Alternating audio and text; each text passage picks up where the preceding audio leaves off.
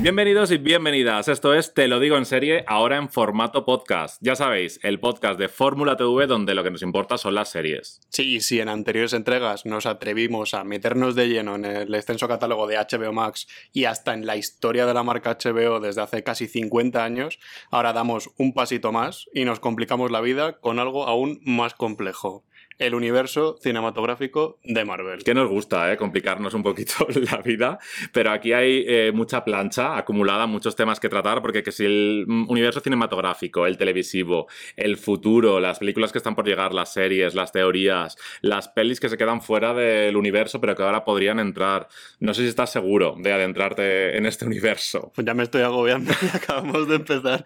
Pero bueno, vamos a hacer todo lo posible, porque sabes que nos va un poquito la marcha, como hemos demostrado ya. Así que nos vamos a poner el traje de Kevin Feige, este productor que está detrás de, toda la franquicia, para intentar encajar las piezas de la fase 4, que, que, no va a ser fácil, ya te lo digo, ¿eh? No son pocas. No, no, no son pocas. Y luego incluso hasta de la fase 5. Pero a ver, que tampoco os preocupéis si no sois expertos, si no tenéis aquí el nivel C2 de Marvel, porque vamos a hacerlo para que todo el mundo lo entienda, hasta nosotros hasta mismos. yo, ¿no? Pues quieres decir, eso lo, dice por mí, porque a ver, yo me lo he visto todo, pero una cosa es vértelo todo y otra sabértelo todo. Pues hay que tener el máster, así que vamos a intentar que cada uno aporte lo suyo. Yo me he hecho un cursillo gratuito online y ya está. pues vamos a hacer todo lo posible. Yo soy Alejandro Rodera. Y yo soy Héctor Alabadí y el capítulo 3 de Te lo digo en serie comienza así.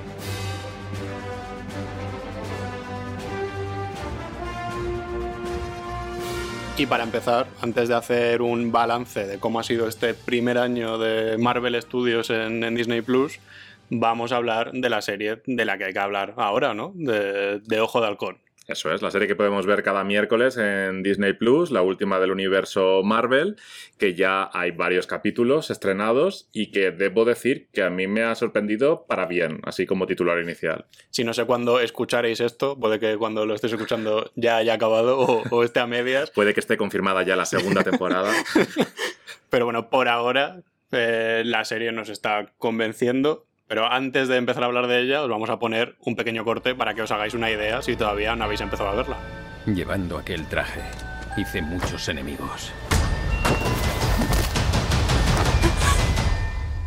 ¿Eres Ojo de Halcón? ¿Y quién eres tú? Algunos dicen que soy la mejor arquera del mundo. A quien acabáis de escuchar ahora es a Clint Barton, que le conoceréis mejor como Ojo de Halcón, este personaje interpretado por Jeremy Renner, que ya le ha dado vida durante varias películas en, la franquicia. Es uno de los poquitos clásicos, ¿no? Del universo Marvel que nos queda con vida o dentro del universo. Sí, de los que queda por jubilarse, por o, jubilarse. o igual, ¿no? Porque... Hombre, esta serie tiene pinta de jubilación, ¿no? Sí, huele a película, película de esta de policías en la que... Que al final se va a venir. Que estoy demasiado viejo ya por esta mierda, sí. Porque yo creo que la serie va un poco de eso, ¿no? Se llama Ojo de Halcón, pero ¿quién te dice a ti que Ojo de Halcón no es un título que transferible? O sea, que no pueda pasar de otra persona a otra. Tiene toda la pinta. Claro, aquí, ¿y quién se lo va a llevar aquí? Está un poco claro, ¿no? Desde está, principio. está, bastante claro.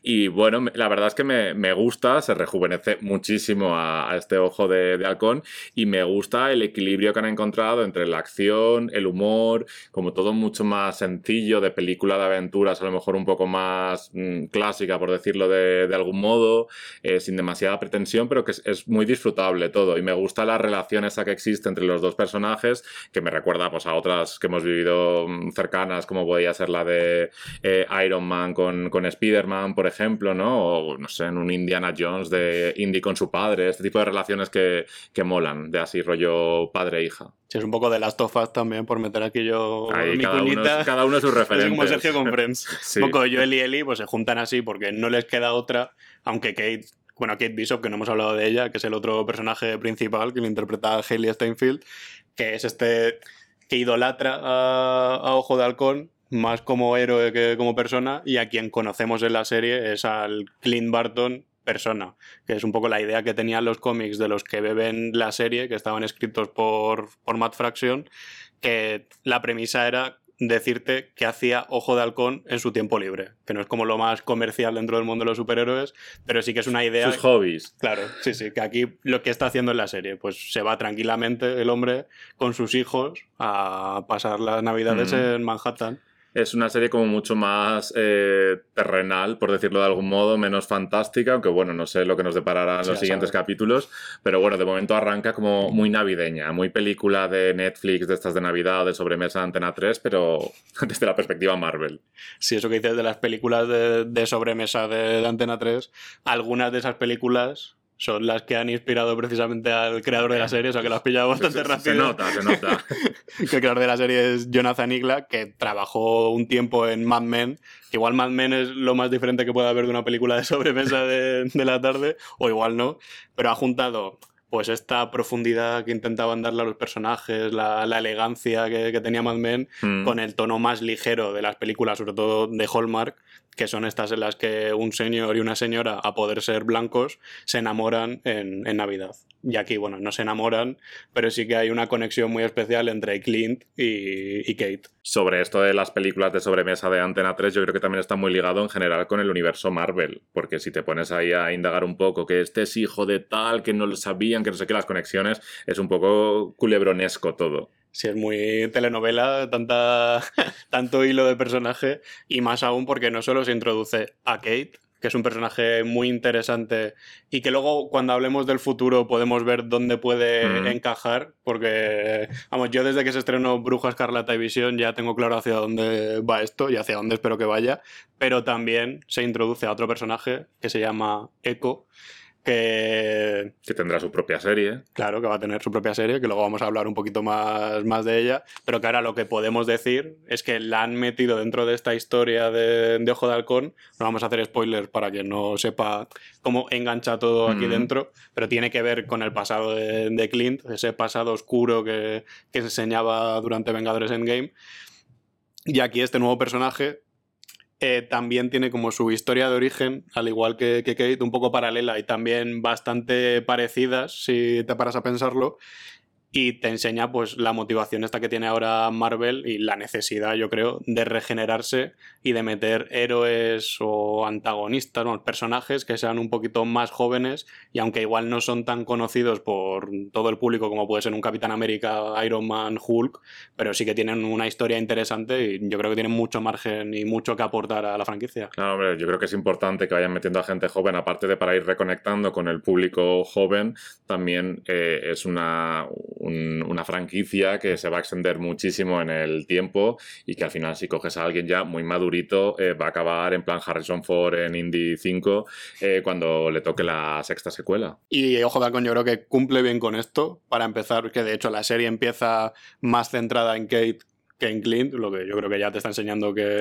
por dónde va por dónde va la cosa y yo creo que sí, que al final de la serie, bueno, cuando empieza, de hecho, Clint ya está jubilado. O sea, se, retira, bueno, se, retira de su retiro para cumplir con esta última misión. Así que vamos, como no acabe la serie con Kate cogiendo su arco y todas estas flechas con, truco que tiene, mucho me, extrañaría, vamos. ¿No crees que a lo mejor también es un poco cuestión presupuestaria? Que era más barato eh, pagarla a ella, que a lo mejor es una estrella menos conocida que, que a él. A ver, esto es como en el fútbol, cuando ya tienes a un futbolista como Cristiano Ronaldo que, que te va a pedir 30 millones de, euros en no sé cuántas temporadas, pues mejor te fichas uno más joven que te vaya a cobrar menos y empiezas a construir sobre eso. O sea que sí también puede influir, pero bueno, que no es que se hayan gastado poco en, hacer la serie, o no, que, no, no. que a Disney el tema de la pasta yo creo que... Le sobra, ¿no? sí, sí. y una pregunta que, que, me hago yo y que me la voy a seguir haciendo durante todo el podcast de, de hoy es si no le estamos complicando demasiado la vida al espectador medio de Marvel con el que puede que me sienta identificado.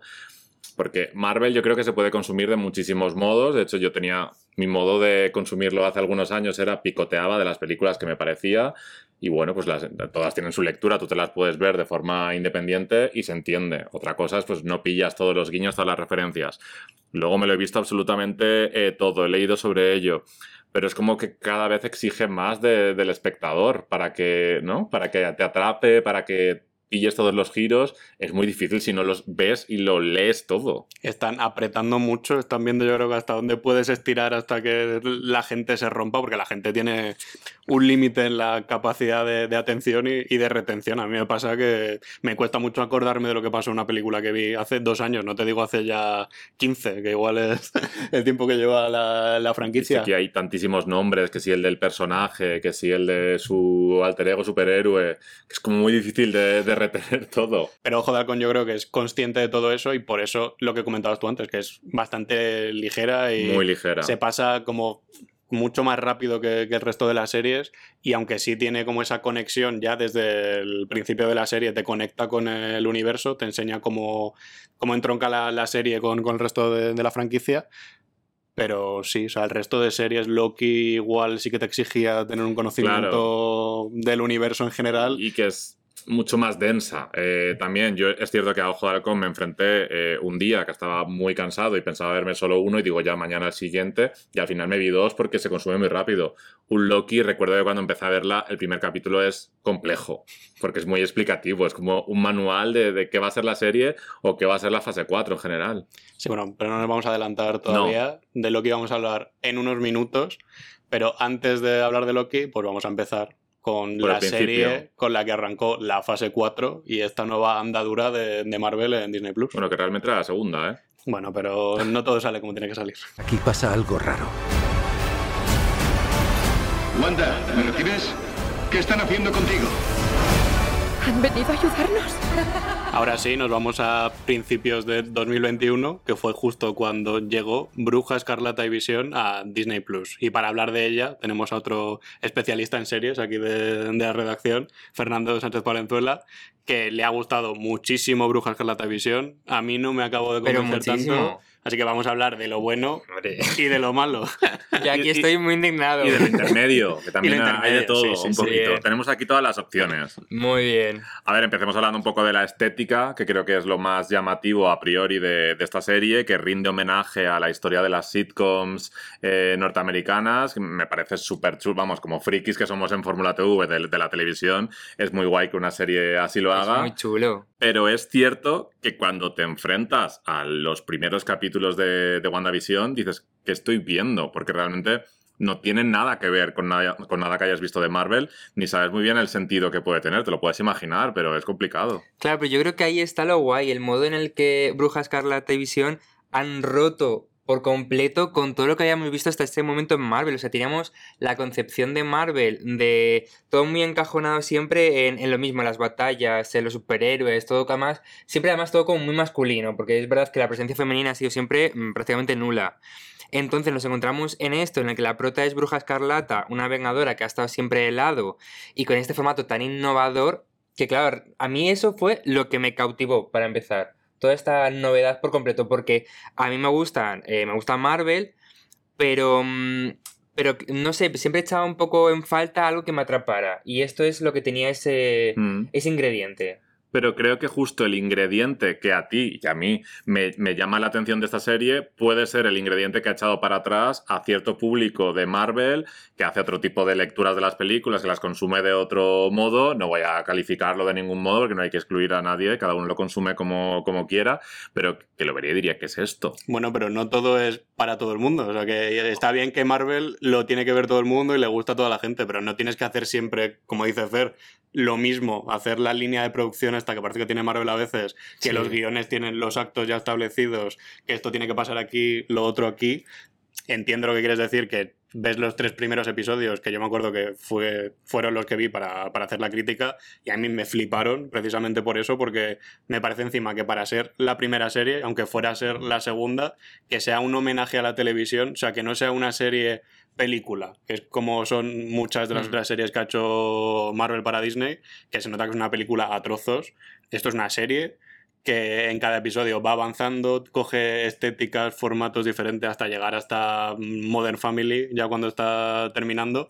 Y a mí eso me gustó muchísimo. Me recordó a Perdidos la idea de plantearte muchísimas preguntas que, no sabes qué está pasando, que tiene el ambiente este tan enrarecido, que sabes que hay algo raro, pero, pero no te enteras, mm, meterte cameos ahí que mm, inexplicables, pero que luego parece que, que sí te lo van contando. Y eso es justo lo que no me gustó. Que te lo vayan contando todo tanto, o sea, después de los tres episodios, que te sueltan ahí a, a lo salvaje, como para que tú descubras algo totalmente diferente, que a partir del cuarto ya, cuando vas saliendo del pueblo o de la mente de, de Wanda, te lo empiecen a contar todo tanto como, mira, tu espectador está pasando esto, esto y esto. A mí eso es lo que no me gusta. A ver, porque igual ahí se estaban dirigiendo a otro espectador al que comentaba de, de Marvel, en plan, ah, bueno, si has llegado hasta aquí y has aguantado estos capítulos en blanco y negro que te han sonado a qué es esto, eh, te lo voy a explicar un poquito. Y creo que para mí por ponerle lo peor a, a, la serie, aunque para mí es de las, de las que más me ha gustado de todas las series de, de Marvel, es que para mí va perdiendo fuerza cuando se va alejando de este homenaje a las series de la historia de sitcoms y tal, y se va acercando más a lo que comentaba Alex, a esa fórmula Marvel eh, que sigue ya como los patrones habituales. Es que al final es una batalla también. O sea, que...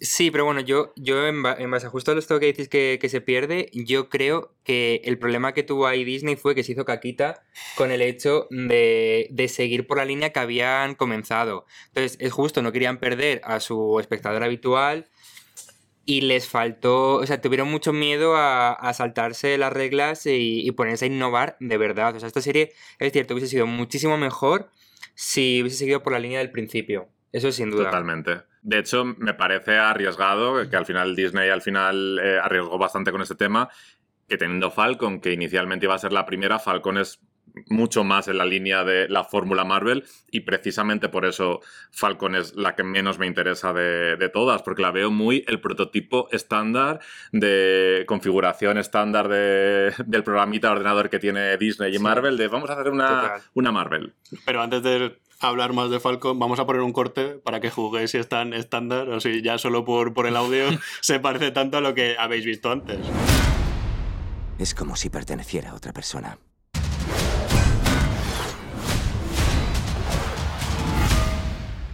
Ese escudo representa muchas cosas para mucha gente. Pues esto es, como estábamos diciendo, Falcon y el Soldado de Invierno, que en la línea de Bruja Escarlata de Visión coge a dos personajes que igual eran un poquito más secundarios, igual que se ha hecho con, con Ojo de Halcón, y les da protagonismo. Y yo creo que siendo conscientes de que igual por separado tampoco son estrellas, pues les han juntado, eh, han conseguido que tengan una química muy interesante, que yo creo que es lo mejor de, la serie, lo que te hace que, sigas viéndola. Y si Bruja Escarlata de Visión es un poco mezcla de sitcom y tragedia, porque luego lo que pasa en la cabeza de Wanda es un drama es tremendo. Un drama sí, sí, sí, sí, Falcon es pues, una película de acción, casi una película de, de, espías, de estas a lo Jason Bourne, que un momento está en París y luego se va a Tailandia.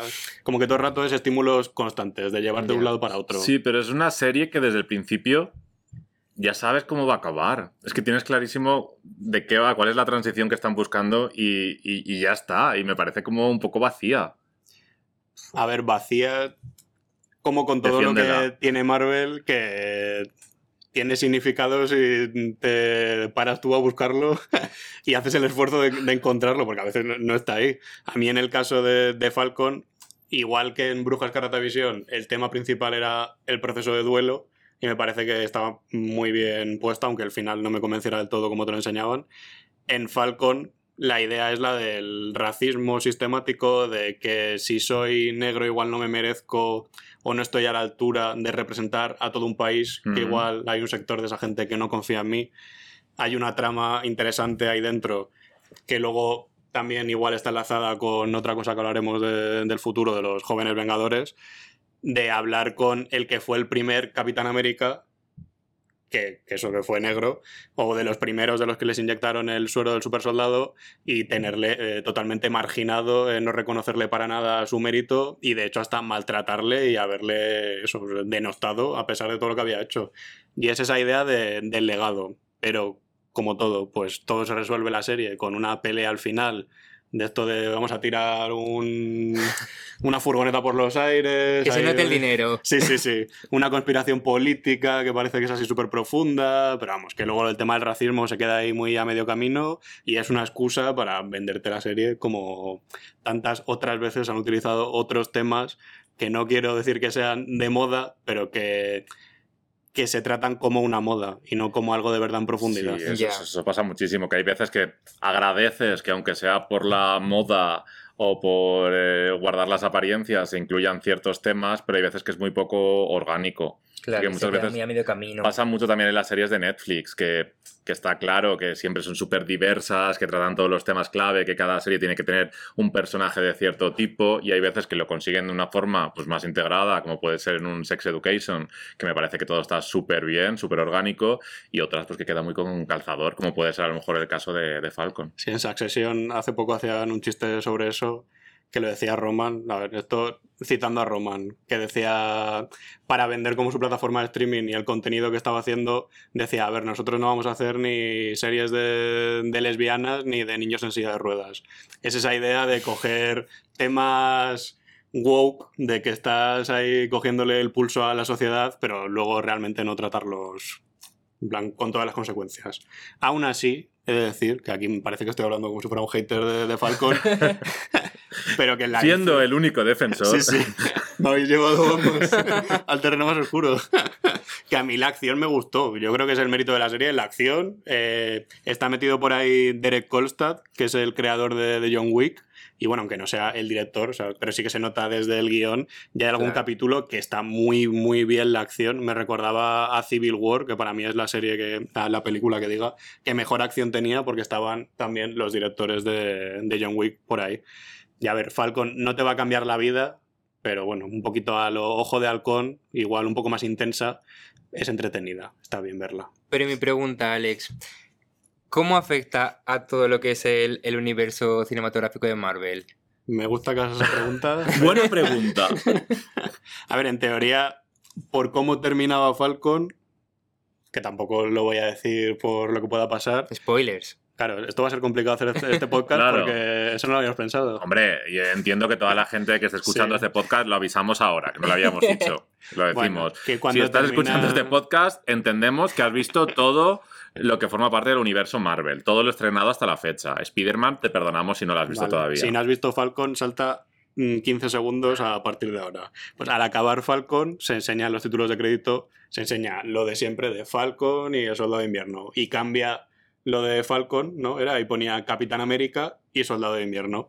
Y así ya, Ya, pero te lleva a pensar que va a haber otro proyecto en el que ya Anthony Mackie, que esto ya está más o menos confirmado, más, más adelante vamos a hablar, eh, que va a hacer de Capitán América en una nueva película. pero hacía falta esto. Yo viendo el final de Endgame, ya entendí esto, esta transición. Es verdad, es que ya ahí se, No, se comprende por eh, eh, completo. es- vamos a estirarlo un poquito. Es también un poco el duelo de Wanda, que es como, ay, no sé si puedo ser, es que Steve, tal, no sé qué. Pero la serie también, a ver si la transición es obvia, o sea, de dónde tiene que acabar. Porque a Bucky no se le ibas a dar porque era un asesino, o sea, es que tampoco no tenía, no tenía ningún sentido. Pero sí que te mete alguna trama por el medio, lo de los jóvenes vengadores, hay un personaje que también luego puede tener relevancia, eh, justo que estaría relacionado con, con Kate, bueno, lo voy a decir ya, que Dilo, dilo. que es como era Eli Bradley, que es el que hace de el que hace el que es patriota en los cómics de, de los jóvenes Ven- vengadores, de los jóvenes vengadores, que se liaba en esos cómics con Kate Bishop. O sea que por ahí habría ya Mm. un vínculo. En la serie tiene cero relevancia ese personaje, pero sí que te lo enseñan y quien estuviera un poco avispado, pues ya sabía que, que andaba por ahí. Y bueno, si comentaba algo de antes de un asesino, que Bucky igual tenía una reputación un poco mala, el protagonista de la siguiente serie la tenía un poco peor. El rey del engaño. Loki, he estudiado casi cada momento de tu vida y has apuñalado a la gente por la espalda unas 50 veces. Pues no lo haré más. ¿No habéis escuchado a Loki, este dios de- del engaño, que no ha estado acompañado por, por un soldado de invierno o un visión? Él ha tenido su propia serie, más o menos, porque sí que ha tenido una- un acompañante inesperado. Y de Loki, yo creo que la palabra que, que la puedo definir es rara. O sea, no, no es una serie. Igual Bruja Escarlata y Visión experimenta con la estética, el tono, pero al final tiene su encanto. Loki es extraña. O sea, te, tiene que gustar que había que hacer para meterte. sí. Un poco Loki, sí. A ver, a, a mí me, me gusta muchísimo por todo lo que supone en general para el, para el universo, todo lo que abre, todo el imaginario, no sé, todo lo que crea me parece muy chulo y muy revolucionario. Me parece una serie, no sé a vosotros, como irregular. Me parece que tiene capítulos muy, muy buenos, otros que son como muy densos, explicativos, que comentaba antes, como un manual de instrucciones de lo que es la serie o lo que es Marvel. Y luego un final que me parece brillante, que me dejó, vamos, en shock. Es que lo que me pasa con Loki es que muchas veces tenía la sensación de que no estaba realmente ocurriendo nada de que no se me avanzaban las tramas, no estaba como todo muy parado y cuando la terminé dije, vale, sí, el final está muy guay, abre obviamente el multiverso, ¿no? Un universo de posibilidades, nunca mejor dicho, Mm, pero para, para todo esto me haces una serie, ¿sabes? Que me podrías contar en un episodio y ya que está. tiene segunda temporada, Fer. Pues imagínate, pues ya está, una serie entera, dos Que temporadas. para ti no tendría que haber series de Marvel. Que sí, hombre, yo WandaVision para Diez antes. temporadas. Hombre, hombre, y lo que Ahora haga que haga un falta. homenaje a las series de adolescentes. Ah, pues mira. Oye, Brujo Escarlata y en Elite. Pues sería guay. Sí, con el tema de, de la trama y de la idea que igual no termina de avanzar, yo creo que la serie es un poco engañosa, porque está el momento ese que yo pensaba que iban a tirar por ahí de la investigación de los asesinatos o de esto que empiezan a pasar cosas raras en diferentes eh, líneas alternativas. Me gustaba mucho esa idea como de, de un thriller de, de investigación, ahí a, lo Mindhunter con, con Loki, con Mobius, el personaje este de Owen Wilson, me parecía muy curioso.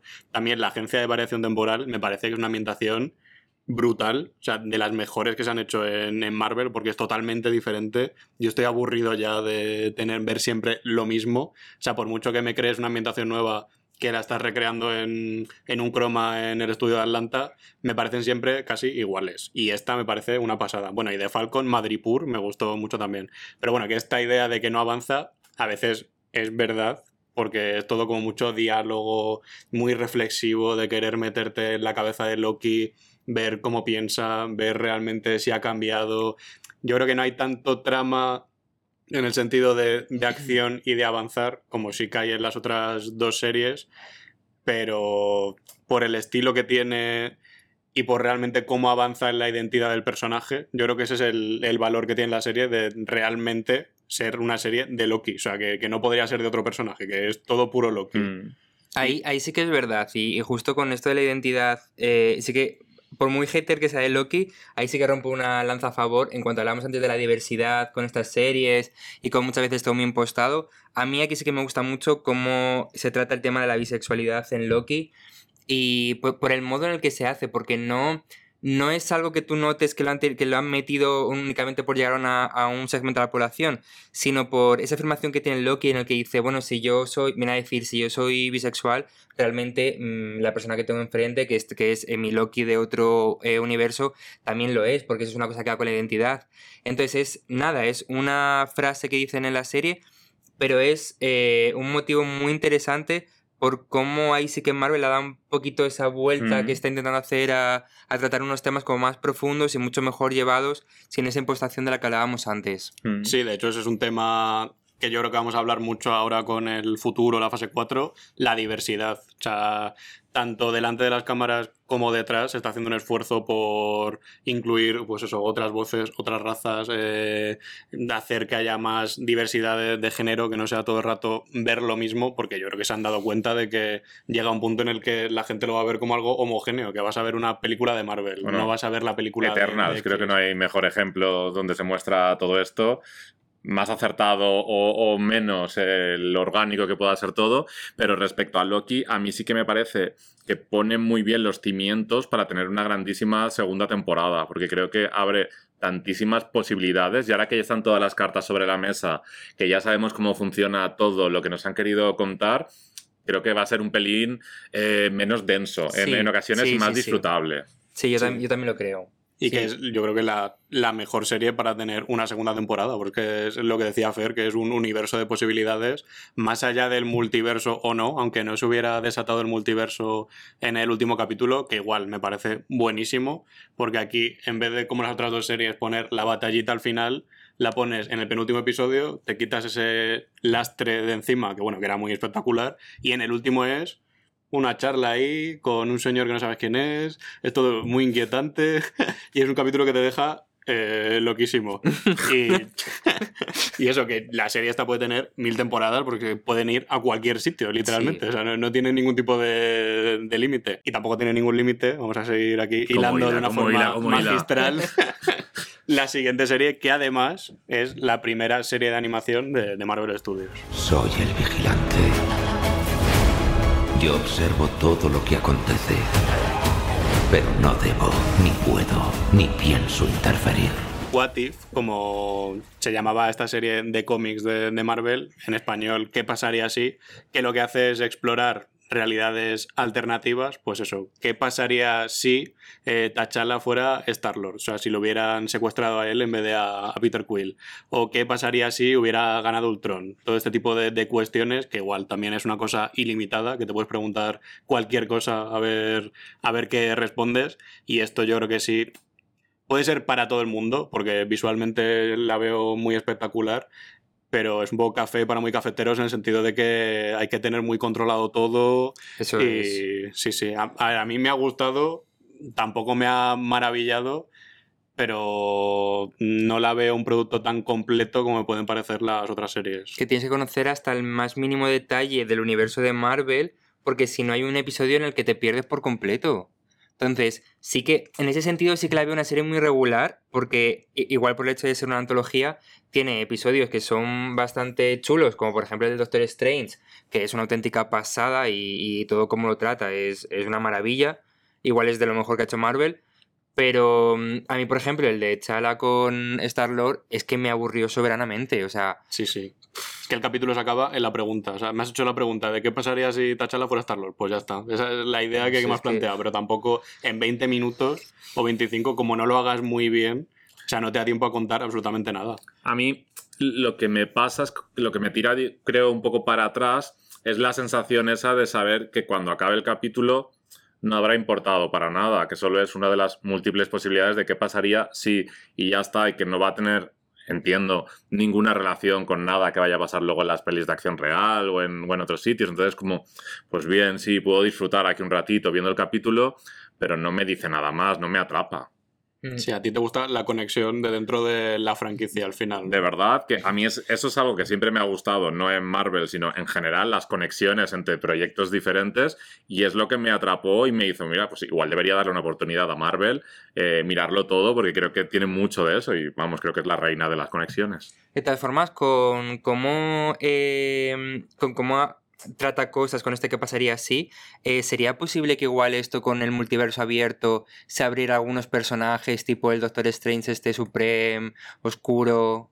Está, yo creo que la serie esta es ideal para meter personajes que no- nunca meterías en la franquicia principal, sí, y darle una vuelta a todos, buscar, rebuscar ahí en los cómics lo que no entra dentro de- del universo, y yo creo que ese puede ser el valor de la serie, que ya tiene una segunda temporada confirmada, y está igual que Loki, o sea, puede tener todas las temporadas que quieras, Claro. porque hay un material en los cómics, vamos, eh, inmenso para sacar cosas de aquí. Y no solo que pasaría así, yo creo que se va a aprovechar de todo este pozo de, de contenido que, que tiene Marvel en el mundo de los cómics, porque ahora vamos a sacar la pizarra. Pero una pizarra como de 3 metros de, de ancho y, y 2 de alto. Se te queda corta. por Se queda corta, habrá que dar la vuelta, como en las películas. Para ver que esto sí que ha sido montarlo. No estáis viendo aquí los papeles que tenemos delante, pero parece una mente ¿Se escuchan? ¿Se maravillosa. Sí, sí. a partir de la próxima película que se va a estrenar, que os vamos a poner un cortecito ahora para que os hagáis una idea, hasta el final de lo que hay confirmado. Que a ver, esto igual caduca un poco pronto porque Marvel es de estas que igual la semana que viene Te cambia todas las fechas. seis proyectos nuevos, pero hasta ahora vais a ver todo lo que hay por delante. Vas a volar hacia las tinieblas para luchar contra fantasmas. ¿Qué quiere decir? Todos mueren luchando contra Spider-Man. Es su destino. Vamos a abrir un melón eh, bastante grande, muy difícil de, cortar.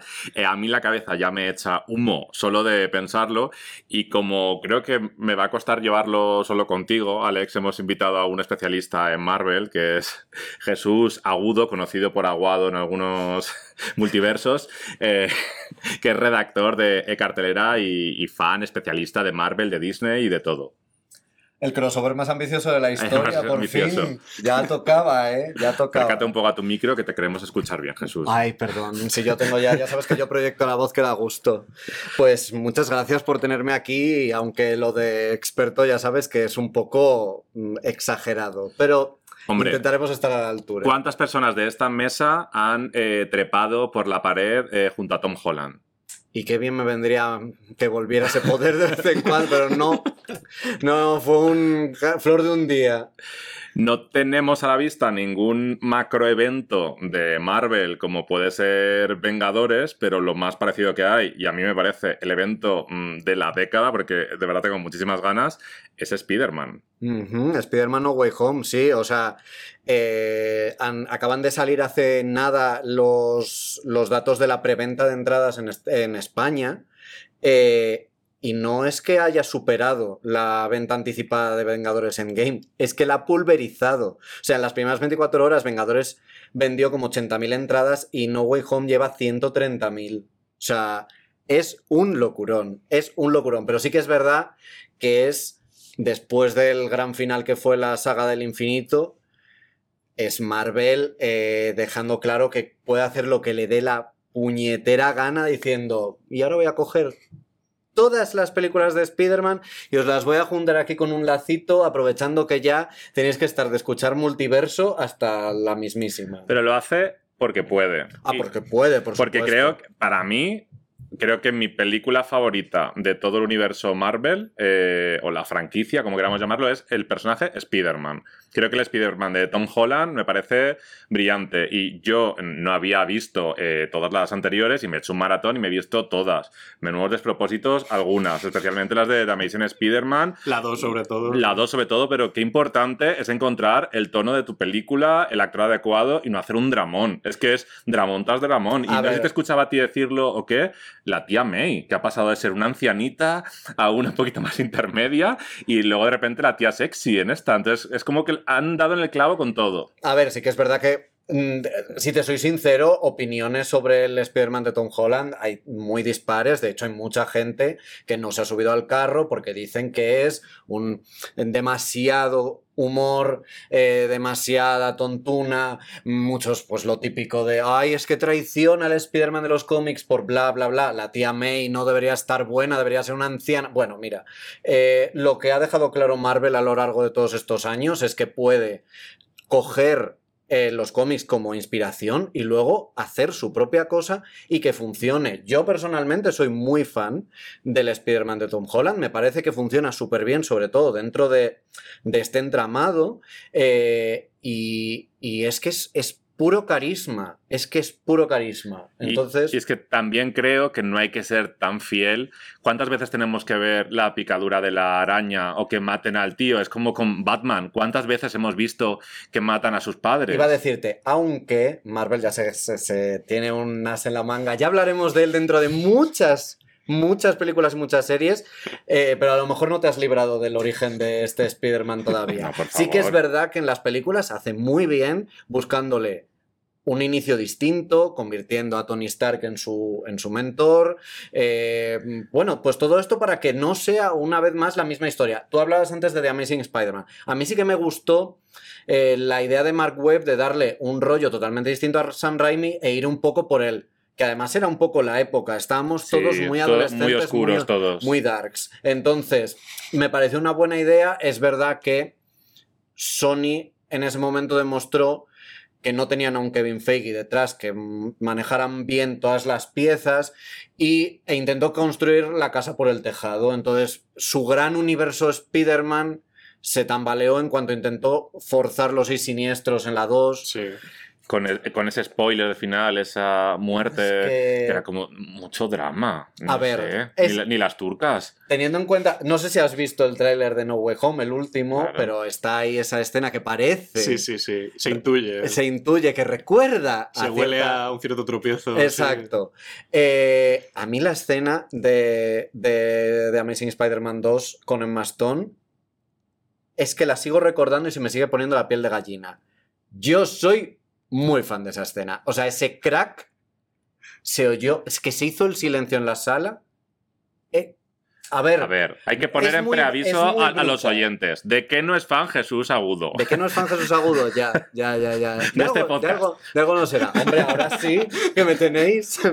No, hombre. eh, sí, yo tiendo a ser bastante, bastante friki fan. ¿Qué le voy a hacer? Bueno, vamos a encarrilar esto que creo que nos estamos yendo muy Sí, atrás. de- estábamos hablando del futuro y aquí bueno, estamos. vamos, vamos a hablar de este macro evento, de este multiverso. Ojo de Agamotto y volvemos para adelante. en el que van a estar mm, todos los villanos de, de Spider-Man, otros mm, no de Spider-Man y grandes sorpresas. Y a lo mejor vemos a otros Spider-Man, todos supuestamente. Claro, es la. A ver, evidentemente estamos todos aquí eh, con la entrada comprada.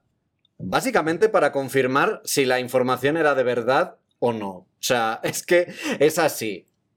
También porque, bueno, pues los que somos fans del Spider-Man de Tom Holland, pues también queremos ver la peli Claro. en general. Que también es una cosa que se ha hablado mucho últimamente, que a lo mejor eh, Marvel está eh, forzando demasiado el, mm, los cameos o los cruces o los tal para mantener nuestro interés. Yo quiero pensar que detrás de mm, los villanos de No Way Home hay una historia que nos quieren contar y un crecimiento del personaje. Y encima que hace poco han dicho que probablemente, muy probablemente va a haber más películas del Spider-Man del de Tom Holland. Espero que su historia siga eso, siga dando para adelante. Creo que el personaje tiene muchísimo margen de crecimiento todavía. Sí, y teniendo en cuenta que, como hemos dicho antes, parece que todo puede pasar aquí, después de este incidente que pasará en la película con el Doctor Extraño, vosotros, ¿qué queréis que pase? ¿Quién queréis que vuelva? A ver, hombre, el sueño húmedo sería. Bueno, a ver, o sea, Uy, primer. Me primer puedo pu- imaginar el sueño húmedo de Jesús con punto- Spider-Man. Mira, Eso no va a te- pasar, Te voy a decir, te voy a decir que yo he visto varias eh, ya 40 minutos de la peli y no puedo hablar de ello, entonces vamos a seguir. A ver si nos van a cerrar Pero el podcast, ¿eh? no. A la tercera entrega. Vale, está. Jesús no va a hablar. Jesús no habla. No, pero no, porque Asiente con la han cabeza. sido los 40 primeros minutos, no puedo hablar de nada, en realidad. Pero. Eh, A ver, está el francotirador de Sony apuntándote ahora mismo. Hola. No, no, no. Iba a decir, sueño húmedo. Eh, ¿Cuándo termina el embargo de esto? A ver si va a salir esto. El 13 de diciembre. Mm. Bueno, pues, pues ahí estará. ¿eh? Bueno, mejor no diga nada por si Iba a decirte, son los primeros 40 minutos y no pasan tantas cosas. Esto, de hecho, evidentemente, no pasa ni por asomo, porque en todo caso sería la guinda. Los tres Spider-Man re- recreando el meme. Hombre, Por favor, se tienen que señalar los tres diciendo, ¿quién eres tú? Es lo único que pido en esta eso vida. pasa seguro, vamos. Oh, por eso favor, eso, eso lo espero muchísimo. En la, en la versión de animación ya era la secuencia postcréditos, ¿no? ¿No había algo así parecido? Eh, sí, sí que hacen Había- un guiño. Sí, sí que hacen un guiño, sí. Pero nunca es suficiente, eso tiene que pasar. No, Sí, claro, pero tiene que ser con los tres de acción real, que ya sería en plan Marvel diciendo que de verdad que puedo hacer lo que me dé la gana, que me creáis. Y hombre, obviamente, pues yo a mi querida Emma Stone que vuelva por la puerta grande, pero eh, también de verdad creo que eh, deberíamos rebajar expectativas por la cuenta que nos trae. Que nos calentamos demasiado siempre. Ya nos pasó con Mephisto, Uh. que Mephisto ya es un meme. Yo creo que Mephisto no le van a sacar nunca ya, simplemente por la turra que dimos No, durante de Bruja hecho, yo creo que van a sacar un di- algo que se parezca a un diablo en cada eh, serie y cada película para que nos tiremos toda una semana diciendo ¡Ah! ¡Mephisto! Y no.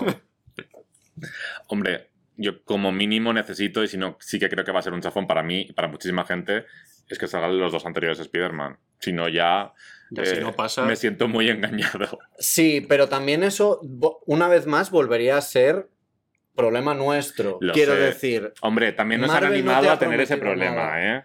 Que al final... ¿tú crees? Yo creo que sí, que un poco ponen ahí un poquito las pildoritas para que nosotros nos montemos nuestras películas. Juegan a ello continuamente. Eh, sí, no, o sea, vamos a ver, sí que es verdad que este, o sea, lo que se ha confirmado hasta ahora, que son la aparición de Alfred Molina, la aparición de Jamie Foxx, la de Willem Dafoe, todo eso salió hace meses que lo publicaron medios fiables como Variety o el Hollywood Reporter. Todo lo demás, pues ha sido que sí que no, de, fuentes más o menos fiables, eh, pero eso se lo han guardado muy bien si es que ha ocurrido. Entonces, yo creo que, por si acaso, quedémonos con que eh, la idea mola de por sí y dejémonos sorprender. y a ver Sí, por dónde vamos a ir a jugar y a disfrutar. Sí. Pero, por favor.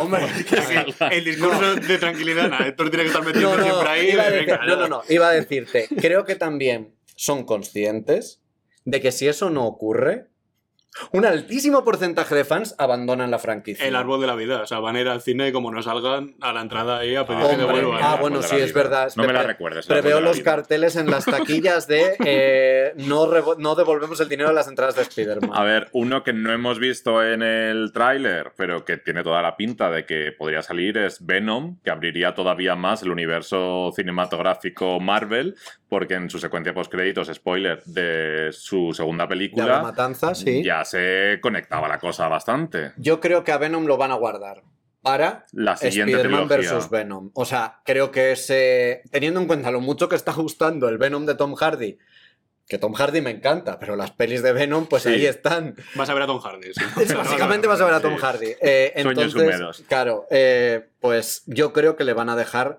el Spider-Man 4 este que han dicho que es que esa, esa, la trilogía no queda tan claro. Que estén preparando una nueva trilogía. Ah, yo creo que es la productora de Sony, de las pelis de Spider-Man, perdón, que se vino muy arriba. Sí, sí, sí. Pero el, el- una el más acuerdo que hay entre eh, Sony y Disney, ¿por cuántas pelis más es de Eh, no Spider-Man? sé, este ya no se sabe. O sea, este por lo visto eh, es férreo, es longevo. eh, bueno, ya se ha visto que de hecho Venom jamás de los jamases iba a pasar porque era una cosa que Sony había dejado clarísima y de pronto, pues, puff, eh, ha pasado. Yo creo que se dieron cuenta cuando, cuando anunciaron que se rompía el, acuerdo que Sony tenía todas las de perder por mucho que tuvieran al Spider-Man de Tom Holland, porque la gente quiere al Spider-Man de Tom Holland en el UCM. Entonces han dicho, vale, vale, pues para adelante con todo. O sea, para siempre, para lo, para lo que haga falta. Mientras yo la distribuya y me lleve dinero, todo bien. Y además que en el nuevo videojuego de Spider-Man también va a salir Venom. O sea que coincidirían por ahí más o menos. Sí, va a ser un año bastante loco. Sí, sí, sí. lo es- complicáis todo mucho, porque es que hay que leerse los cómics, ¿no? leerse También. las noticias, ver las películas, las series, los videojuegos. Sí, sí, es. es eh, a ver, esta franquicia se está convirtiendo en una cuesta arriba. eh, y mira Bueno, que esto. bueno, la ya- cuesta arriba, vas a ver ahora. A ver, con Spider-Man hemos estado un rato, porque de hecho es de la única de la que podemos hablar bastante bien, Sí. porque algo se sabe, aunque no la Y no podemos decir nada. no podemos ¿no? decir nada. así Pero ahora que- empieza lo bueno, ahora vais a. La mandanga. a partir de ahora, eh, nada de lo que vayáis a escuchar aquí es fiable ni está confirmado. No, no, no. Todos son Está teorías. que Más o menos, existe. sí. Existen, sí. Y ciertas títulos. cositas también. A ver, a partir de ahora vamos a entrar en 2022 Mm. y vamos a repasar grande. por la puerta, pero muy grande, para ver todo lo que ya está confirmado y dar, pues eso, algún apunte de lo que puede ser cada cosa, ver cómo puede conectar una cosa con otra. Mm. Eh, a ver, aquí entre los tres, igual formamos algo de conocimiento, lo juntamos, ver, pero tampoco estamos ahí en el despacho de Recordemos, Marvel. vimos un pequeño avance de esta película con el final de WandaVision, que la secuencia post-créditos conectaba directamente con, con esta película. Eso es, esto es Doctor Strange in the Multiverse of Madness. Mm. esta la sí que es, traduce, pero ¿no? por favor que digan Doctor Strange en el multiverso de la locura, porque Que de suena hasta verdad, mejor, vamos, a mí me gusta eh, más. sí, ¿Es Strange sí. o extraño? No sé, al final No, se aquí, hizo la aquí es. Doctor Strange. Sí, sí, sí, sí. Que esto en teoría... Paréntesis, Doctor Strange. Es que me acuerdo yo, en mi época que trabajaba en el cartelera, que había como dudas ahí, ¿no? Que fue cambiando, me suena. Y o así no es sé. constantemente. Pero no, a la película al final se acabó llamando Doctor Strange, paréntesis, Doctor Extraño. Vale. Pero Stephen bien. Strange. Gracias por el matiz. Vale, vamos a ver las fechas que están ahora. De hecho, hace muy poco cambiaron, o sea que... Podrían tampoco cambiar de aquí a la emisión. cambiar. Pues ya ves. Estamos grabando en diciembre de 2021, tenedlo en cuenta. Esta se va a estrenar el 6 de mayo de 2022. La dirige Sam Raimi, que es curioso precisamente que vengamos de una de Spider-Man y ahora vengamos a Sam Raimi. El guionista es Michael Waldron, que es el de Loki. O sea que vamos, ya más enlazado que puede estar todo, imposible. Y aquí va a estar Elizabeth Olsen junto a Benedict Cumberbatch. Cumberbatch. Aquí lo podría decir 50 veces. igual-. Igual lo diría bien. y lo interesante que tiene también esto, bueno, aparte de cómo enlaza con el final de, de WandaVision, que ya veíamos que Wanda igual no se le había pasado el tema de los hijos todavía, y que estaba buscando la manera de recuperarlos con este libro de, de los hechizos, ¿no? De los encantos. Sí, ¿cómo se ya, no me acuerdo cómo se El llamaba. libro de las sombras. Sí. ojalá Sí, el libro de las sombras y ojalá Al final sean conectará con embrujadas esto. en un cameo estelar. Chico, pues si meten vampiros, pueden meter a las Pues sí. embrujadas. Sí, el multiverso, sí. Porque este multiverso lo que tiene, yo creo que va a estallar ya con esta película, igual hasta se cierra con esta película, no sé cómo de, lejos va a llegar el, multiverso, en la idea de, de que toda la trama de una película sea sobre el multiverso. Yo creo que esta va a ser como la gorda acerca de, de ese tema, ¿no? Sí, o sea, hablábamos antes de, de los eventos de, de Marvel y aunque No Way Home es un pedazo de evento, es que Doctor Strange 2 tiene muy pinta de evento. Primero porque yo creo que se han dado cuenta de que Wanda es eh, posiblemente el personaje favorito de la gente. Eh, mm, con diferencia. Pero gracias a WandaVision, creo yo, porque a mí no me había A ver, llamado es que no tanto había la atención. no había terminado de Era muy figurante. Que la pobre tenía un drama encima siempre. Claro. y siempre la tenían ahí como llorando en la habitación, pero no te dejaban conocerla de verdad. Pero es que Claro, es uno de los mejores es- personajes que, que tiene Marvel, vamos. y ha dado una- algunos de los mejores arcos de los cómics, entonces era hora de que tuviera el, el foco y creo que a la gente le ha gustado. Y entonces creo que van a, van a darle mucha importancia a Doctor Strange 2 y a lo que pueda pasar. Y me gusta tu teoría de que el multiverso empieza y acaba aquí, o sea, empieza ya ha empezado en, Sí. en, las, en Loki y tal, y que acabe aquí porque es una hidra muy difícil de domar a largo plazo. ¿Que pueda volver? Sí, pero que el Doctor Strange consiga controlarlo mm, también lo, lo veo bien para la subsistencia a largo plazo de esta Yo, yo me pregunto, ¿eh? no, no- no lo sé. No sé si a la hora de introducir a ciertos personajes Marvel que pertenecían antes a, a Fox o a otras compañías eh, que ahora se puedan integrar, se va a aprovechar lo del multiverso para que quede un poquito más hilado A todo. ver, no tendría por qué, porque en realidad con prácticamente todos pueden empezar de cero. Depende Es de si reinician claro, o, o o sea, a ver, aprovechan lo a los cuatro fantásticos los van a reiniciar, eso lo sabemos. por el bien de la humanidad. por el bien de la humanidad.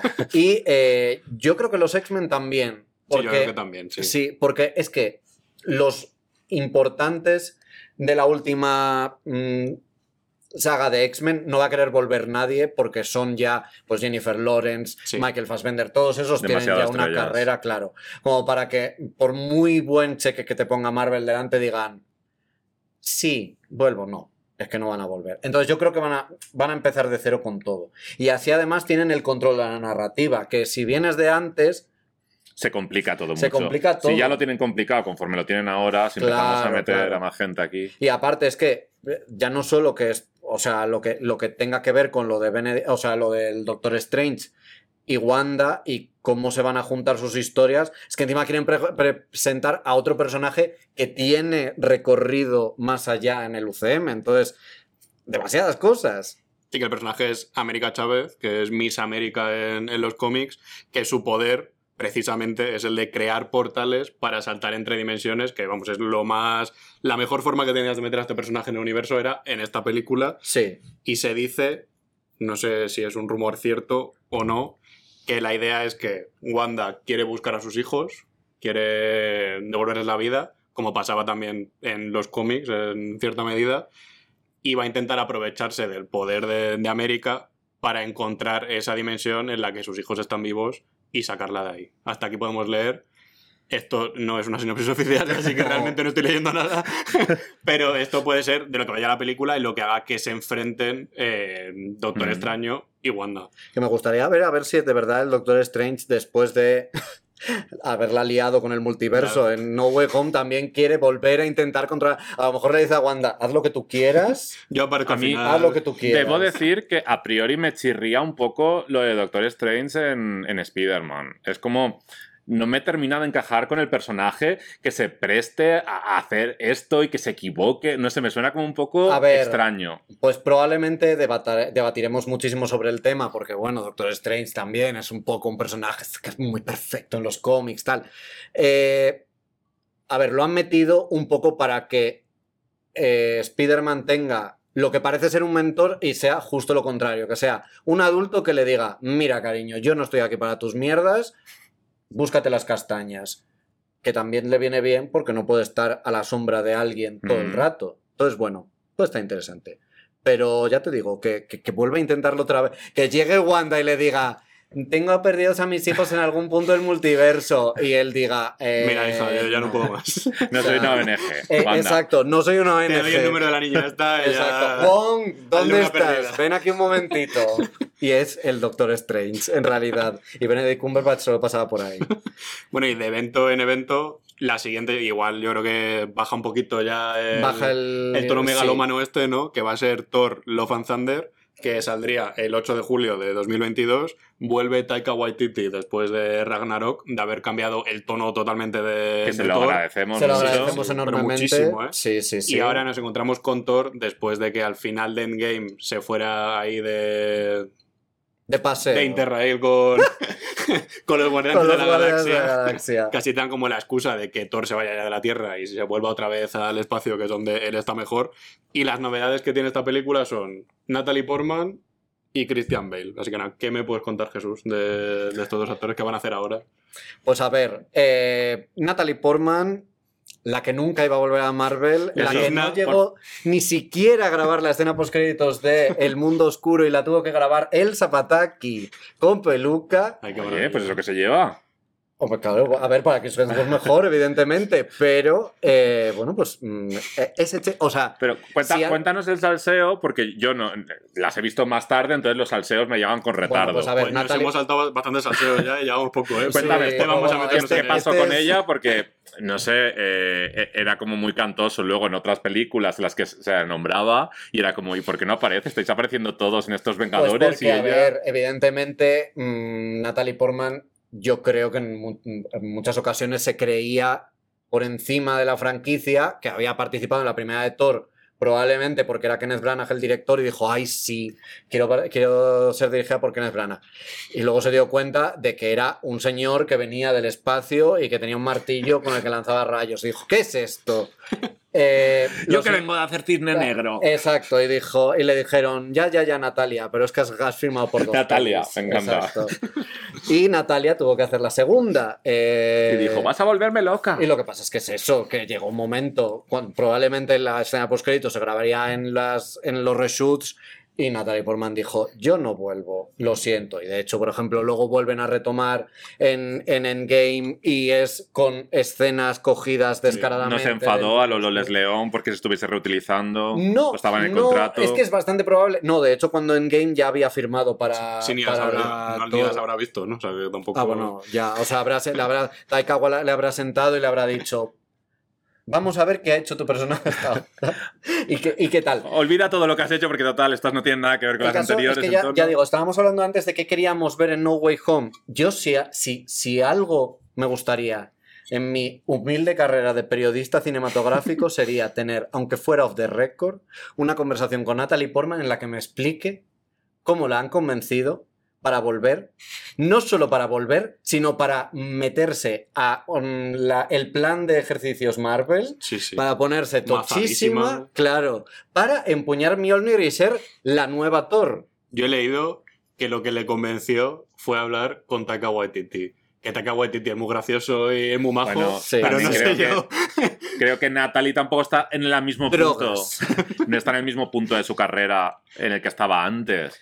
Y yo creo que much- más ceros en el talón y estas cosas ayudan A siempre. ver, eso ayuda siempre, pero de verdad que, o sea, ha sido de las actrices que más feo se ha comportado con la franquicia. No es que haya salido y haya dicho Esto es una mierda. esto es una mierda, o sea, para, Al para eso tenemos no a les ha Paul- denunciado ni nada. No, no, no, y digo, y para eso tenemos a Paul Bettany, que al principio era en plan de estas películas son una puta mierda y solo lo hago por el dinero, y hablas con él Y en WandaVision, y es, Dios mío, el proyecto más importante de mi vida y me casaré con Visión un día. Entonces, eh, es que tiene que haber algo, yo creo que tiene que haber algo más, pero bueno, También creo que la percepción de Marvel ha cambiado también de aquella época a ahora. No, no sé. Yo creo que ahora todo el mundo o mucha gente tiene muchas ganas de participar, no Puede solo por el ser. dinero, por el éxito, sino porque también es algo mucho más profundo, grande, enorme. a ver, yo creo que no tanto como la profundidad, sino porque realmente, al final yo creo que aparte del cheque, es que se lo pasan bien. O sea, sí, no, es que también Christian Bale, ¿de qué? Aquí, claro. o sea, A ver, pues Aparte de que está tarado el hombre. porque- ya. A ver, pro- probablemente llegarán a la conclusión de que en algún momento. Esto es como, como las. Como, como la vacuna. En algún momento te va a tocar.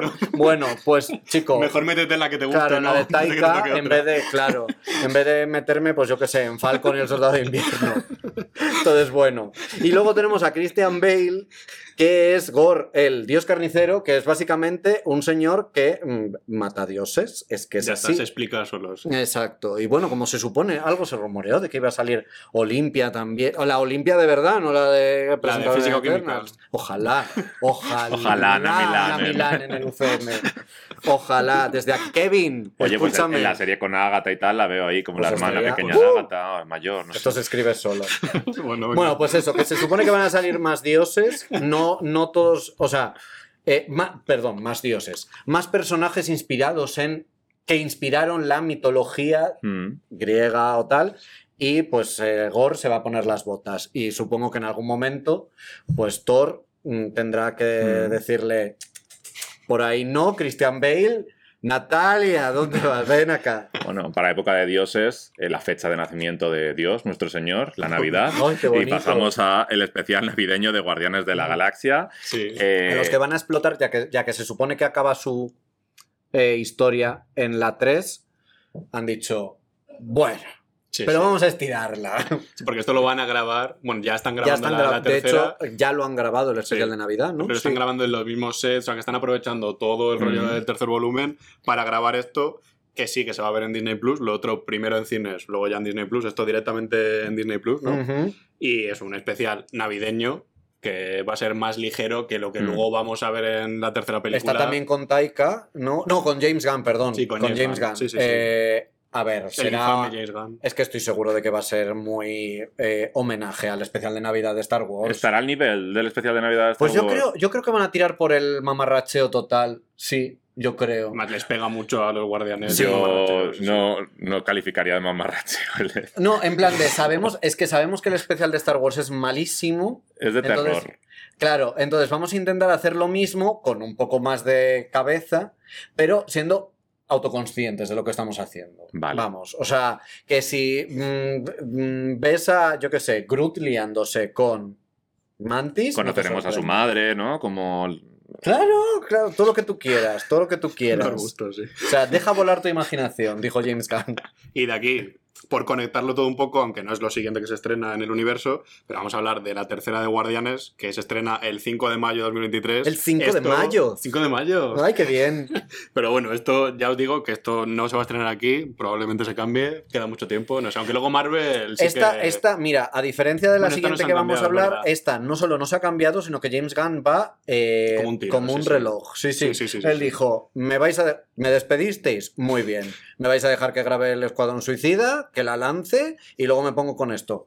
Ha grabado el Escuadrón Suicida, la ha lanzado. ha grabado vamos a esto. Peacemaker antes. Es verdad, ha grabado Sí, sí, Peacemaker, no, ha grabado el especial de Navidad de los Guardianes y ahora nos ponemos con Guardianes 3 para dentro de un año y medio está. Está. Sí, y esta la novedad que tiene es el fichaje de Will Poulter, que va a interpretar a Adam Warlock, que es un ser artificial mega poderoso, que es casi un Jesucristo, si antes hablábamos de- del nacimiento de Dios, y que ya se había anticipado antes, se había hecho como mención que podía aparecer No, de hecho, en una de las Aparecía como la 37 imagen escenas de- post créditos sí, sí, de Guardianes 2, dos. eh, la señora esta, la... Elizabeth de Vicky, no es Elizabeth de sí. eh, la futura Lady Di de The Crown. eh, mm, sacaba como una especie de, de sarcófago o algo así en el que estaba. Adam Warlock. Entonces, se sabía que iba a llegar y aquí está. Y es un personaje importantísimo en los cómics. Y estoy encantado de que sea Will Poulter porque me flipa. ¿Y tú crees que Will Poulter dijo que no al Señor de los Anillos, que ya le habían fichado y era el fichaje de la serie para hacer esto? ¿Es verdad? Pues sí, tiene toda su lógica. Porque tiene bueno, toda se ha su lógica. la y- primera temporada y tal, pero el Señor de los Anillos es comprometerte de por vida a hacer algo, la serie de Amazon. Totalmente. Entonces, sí. Desde aquí Y Marvel- decir que y Marvel es- va a ser mejor que el Señor de los Anillos de Amazon. ¿Lo puedes adelantar, Jesús? Eh, teniendo en cuenta Guardianes 1 y Guardianes 2, tienen mi dinero. Podría ser, ¿no? Sí. Yo también. Yo lo puedo garantizar. Tú lo garantizas. No tengo pruebas, no las necesito. Como, la, como Yelmo que pone garantía a Yelmo en, lo- en las películas Totalmente. que tal. También debo decir que no soy, sí. no soy muy del Señor de los Anillos. Confesión, fui a ver la primera y me dormí en el cine. Bueno, este es otro ¿Qué melón hace ya. este señor Madre en mía. este podcast? no lo vamos a abrir, O sea, no, no, no lo o vamos sea, a abrir, por este favor. para el podcast de ¿A qué podcast me? No, no. O sea, me voy. Y ya otro regreso va a ser el de Black Panther, que esto sí que va a ser una cosa. Es Un muy, melón, muy complicado saber a ver, se va a llamar. sí, sí, sí. Wakanda Forever se va a estrenar el 11 de noviembre de 2022. O sea, antes que Guardianes 3, Eso es, sí, sí, recuerden. sí. Volvemos a 2022.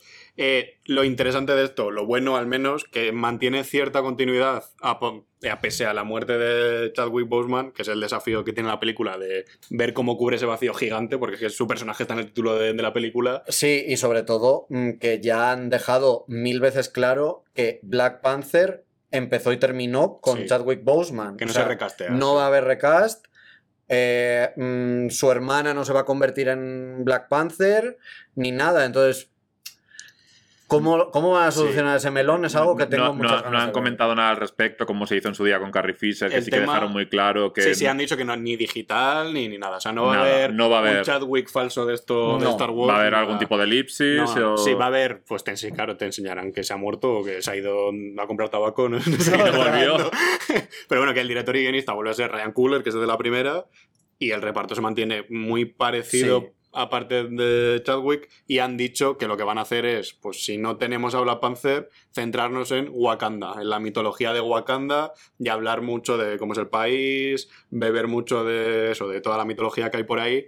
Y aquí las novedades son que aquí va a debutar Dominic Thorne como Ironheart, que vamos a hablar, bueno, lo decimos ya, que va a tener Sí. su propia serie en Disney Plus, y esta es básicamente La nueva Iron Man. la nueva Iron Man, que es Riri Williams, que es una adolescente, Riri como Rihanna, que es una adolescente que construye un traje como el de Iron Man, pero mejor, ya está. Pero sí, la nueva Sí, Iron es, Man. es la, sí, es de, de esa época en la que había muchísima gente ofendida porque oh, estaban cambiando a Iron No, es otro personaje, ya está. Vamos a, vamos a dejarlo. Y eh, bueno, pues ya que no tenemos un Iron Man, pues eh, está bien Sí, que sí, sí. tiren por ahí, sobre todo por lo que vamos a hablar dentro de un rato. La, la saga se está volviendo muy complicada, entonces viene bien que haya personajes que nos recuerden Sí, sí, un sí. poco a los Algo que nos lo que dejaron. Yo lo agradezco, de verdad. O sea, y aparte, pues bueno, sangre fresca, eh, más personajes protagonistas femeninos, es que, Sí, sí, es sí, que en realidad todo bien y me llama mucho la atención cómo van a meterlo en, o cómo van a meterla a- en, en la, en la idea de Wakanda Forever.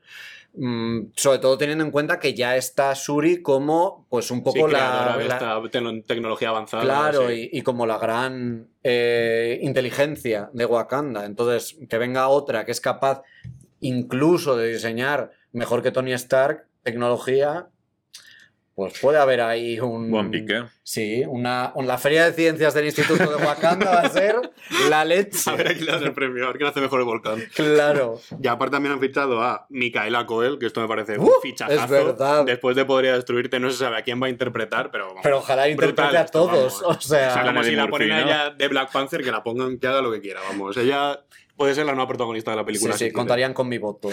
Y aparte a Tino Huerta, aquí ya empezamos en la especulación fantástica. Se rumorea, podría ser o White Tiger, que, bueno, tendría peso en la película, bla, bla, bla. Pero también podría ser Namor, que esto ya sería es otro jardín. increíble.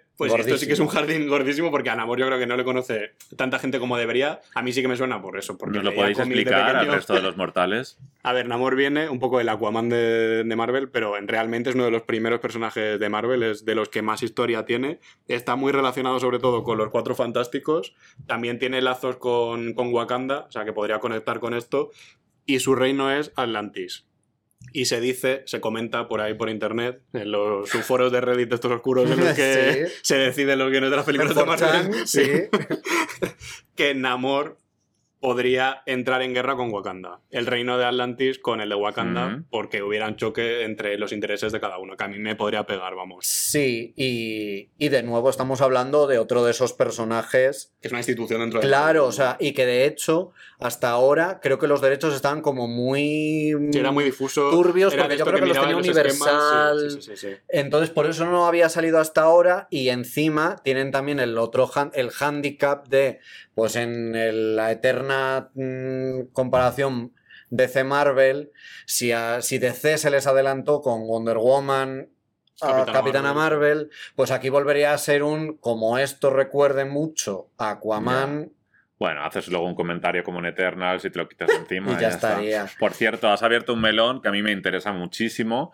Eh, no, lo voy- no lo vamos a tratar hoy porque no, no, no da tiempo, ya. pero porque es muy largo también. El tema de los derechos. Me encantaría hacer un repaso por la historia de los derechos de Marvel. Uy, eso me y todos que los entresijos que, que me hay. que Yo me quiero que comprar un libro que creo que me recomendaste tú, que lo explicaba muy bien. ¿Me quiere sonar? Puede ser. Puede ser. pero es un melón muy bueno porque- para otro capítulo. Cierro melón. Vale, vale. Muy cerrando ese melón. En Wakanda, Namor, sí. ¿se- ¿sabremos? Pues no lo sé. Ya se verá, sí. Lo descubriremos el 11 de noviembre de 2022. No, ya habíamos hablado que de todas las películas que hemos dicho, esta es la que está más Sí. eh, colgando porque eh, Leticia Wright lleva bastantes meses ya de baja por una Lesión lesión fuerte, al margen de los rumores de que sean vacuna antivacunas y, tal sí. cual, pero la lesión está ahí y ya Marvel ha dicho que hasta enero no vuelven al rodaje. Eh, no sé si volviendo en enero, para noviembre pueden tener la peli. Si James Gunn va más rápido, a lo mejor adelantan. Lo que pasa es que Depende cómo conecte de alguna manera. con el especial de Navidad es que a lo mejor no se pueden adelantar. Bueno, esta Bueno, es la vida de. Marvel desde que el coronavirus llegó a nuestras vidas. Totalmente. Bueno, y en el tiempo libre que va a tener Ryan Coogler ahora, que estará allí en casa jugando a la Play, pues igual tiene tiempo para desarrollar esta serie que se confirmó que se estaba creando, no, no tiene luz verde todavía, no tiene ni título, que es una serie que va a ir sobre Wakanda. Exacto. Lo que sí que se ha confirmado... Que demuestra que el escenario tuvo. O sea, gustó Sí, muchísimo. sí, sí, hombre, es que para llevar ahí también Vengadores y todo esto, sabes que es un sitio emblemático sí, ya. vamos. Sí, sí, sí. Eh, lo que ha confirmado Hollywood Reporter era que Danai Gurira va a tener su propia serie. No sé si va a ser la misma, Sí, yo creo será que la es todo lo misma. mismo, vamos. Hombre, yo creo que la misma, ¿no? Sí, sí, Porque tampoco ya, va- todo- puede ya saturar no- tanto, sí. Querido Kevin, soy Jesús otra vez, por favor condensa. Entonces sí. Sí, poquito a poco, es que no da la vida, ¿eh? No, no, no da la vida. No nos da la No vida da la vida. para todo lo que estamos diciendo ahora. Exacto. pues. y seguimos en Disney Plus para hablar ahora de Miss Marvel, que esta sí que está confirmadísima. De hecho, se tendría que haber estrenado este año, pero se ha retrasado. Ha tenido muchas polémicas. Va a llegar al final en verano de 2022. Polémicas, pues aparte del casting de cuál era la procedencia de cada personaje que se ha mirado con lupa, por lo que decíamos antes, de que en esta fase Marvel sí que apuesta más por la diversidad. Al menos es lo que parece. No, no, y hombre, ha Sí, sí. dejado ya bastante claro. O sea, Se va notando bastante. se va, se va Sí, notando. Y, y, a- y en muchas cosas lo están haciendo muy bien. Y ahí está Eternals. Por ejemplo. Y aquí, por ejemplo, la creadora es Visa K. Ali, que ha trabajado en Loki y en Sex Education, que es una serie más O sea, diversa que Sex Education es imposible. Sí, Y, aparte es una de las mejores series de la actualidad. Totalmente. Así que, de nuevo, chitón. todo mi dinero. Y además es de origen pakistaní, lo cual Viene va muy, muy bien, con bien. el personaje que es Kamala Khan, que es uno de los mejores personajes que se han creado en Marvel en la última década. No sé, es de principios de los 2010, ¿no? Así, Sí, por ahí, por, ahí. anda. Es una fanática de los superhéroes. En la serie es fanática, sobre todo, pues, de Capitana Marvel, de ahí Miss Marvel. Y a diferencia, no se ha confirmado, esta es una de las polémicas. En los cómics tiene la capacidad, un poco a los Reed Richards, de, De estirarse. pero aparte también puede mutar su cuerpo, o sea, puede cambiar como la forma de su cuerpo. Mm. Y, el- Y- el y- crecer, un crecer poco rollo. Sí, Ant-Man sí, sí, o sea, que también, es una cosa sea- mucho más extrema, no es solo el. el Es como una, sí, es, es como una mezcla de varios personajes Sí, que sí, ya sí, están, que era un poco lo que también el problema que había por si recordaba mucho a Poder Sí, de Otros. y eso, claro. parece que lo que han cambiado es como que igual va con brazaletes a los Sanchi y tiene un poder que le hace tener una energía violeta. Esto es por una imagen promocional que sacaron. Hasta que no veamos la serie, Sí, eso. tampoco vamos a decir. Meras nada. especulaciones. Sí, totalmente. Y que a la gente le gusta mucho que Que es parecido con la básicamente realidad. este podcast, exacto. Y aquí es donde vamos a abrir el vigésimo melón de Uy, madre mía, qué, qué melonar llevamos Pero hoy. este es el bueno, el que hemos prometido desde antes. Este es el melón que, que a mí más me gusta. De melones. El que yo voy a la frutería y lo compro expresamente, que es el de los jóvenes vengadores. Desde que se estrenó Bruja Escarlata y Visión, yo ya saqué mi artículo de esto abre la puerta a jóvenes vengadores. Y es lo que defiendo desde todo lo que están haciendo en Disney Plus, sobre todo, que es donde están aprovechando. Es muy descarado, Sí, es a dónde va O sea, es muy descarado. Quiero creer que es muy descarado porque yo también soy muy fan de esa teoría. Eh, además, solucionaría muchísimo el problema que tiene Marvel de ahora mismo no tengo un equipo. Eso es. Eh, un, un equipo, digamos, sí, que se te ha muerto, te grande. Claro, exacto. a la los- gente, sí. Claro, los Vengadores, pues sí, quedan algunos. De algunos otros hemos encontrado sustitutos, pero sigo sin ver que tengan el potencial suficiente como para hacer sombra a los originales. Sí, no, no tienen tanto nombre. Por eso también les están presentando de la manita de, Sí, de otra totalmente. gente. Porque de lo que hemos hablado hasta ahora, eh, Kate Bishop, que la hemos conocido en Ojo de Halcón, era miembro original de los Jóvenes Vengadores, que en los cómics era básicamente pues la copia de, de Vengadores. Era el ojo de halcón. Con, sí, sí, esta- ella era Ojo de Halcón, que literalmente se llamaba Ojo de Halcón, creo que lo heredaba de, de Clint. Luego, entre los originales también estaban Wiccan y Veloz, que son Tommy y Billy, los hijos de, de Wanda. Wanda. También estaba Patriota, que aparecía en Falcon el personaje, que es Eli Bradley, que lo hemos comentado antes también.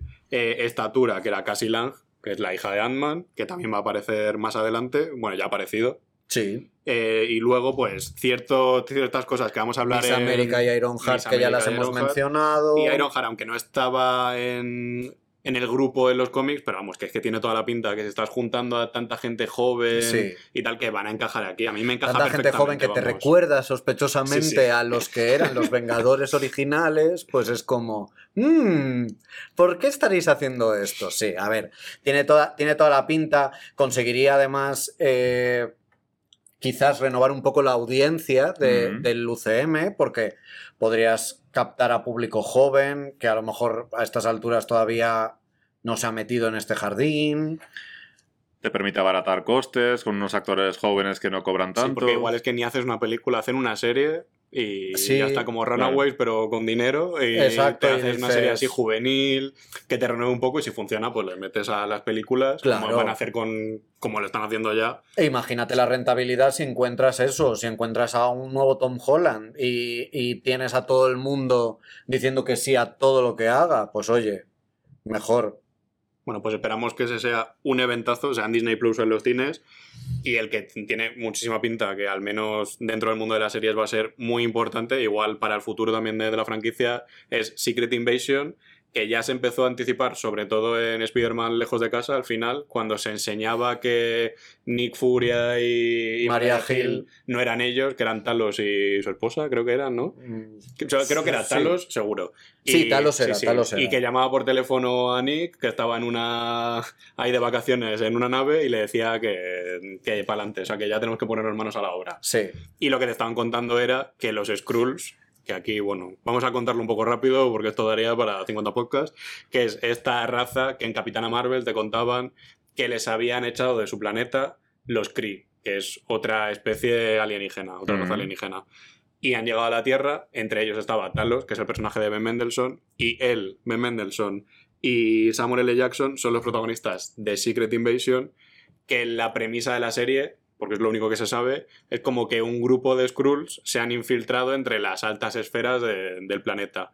Y lo que yo creo es que ellos dos, Talos y, y Nick, van a colaborar para, bueno, que ya lo estaban haciendo, para intentar, pues eso, detectar quiénes son los que se han infiltrado y expulsarles. Que esto está muy bien porque los cómics eh, suplantaban a superhéroes y no sabías quién era quién. Aquí no creo que lleguen tan lejos, pero bueno, que por el repartazo que están juntando, yo creo que ya mínimo para verla está. Oh, sí, sí, sí, So- total. ¿Se podría utilizar este recurso para recuperar a superhéroes que ya no están en el universo Marvel? El tema De es que te van a cobrar una pasta Ya, porque ya, metas ya. a Chris Evans No, y, aparte no tendría sentido porque, Claro, porque- sabrían claro, que claro, no claro, que es... es sí, sí, porque, claro, y la idea es que, se man- claro, que claro. estén en secreto.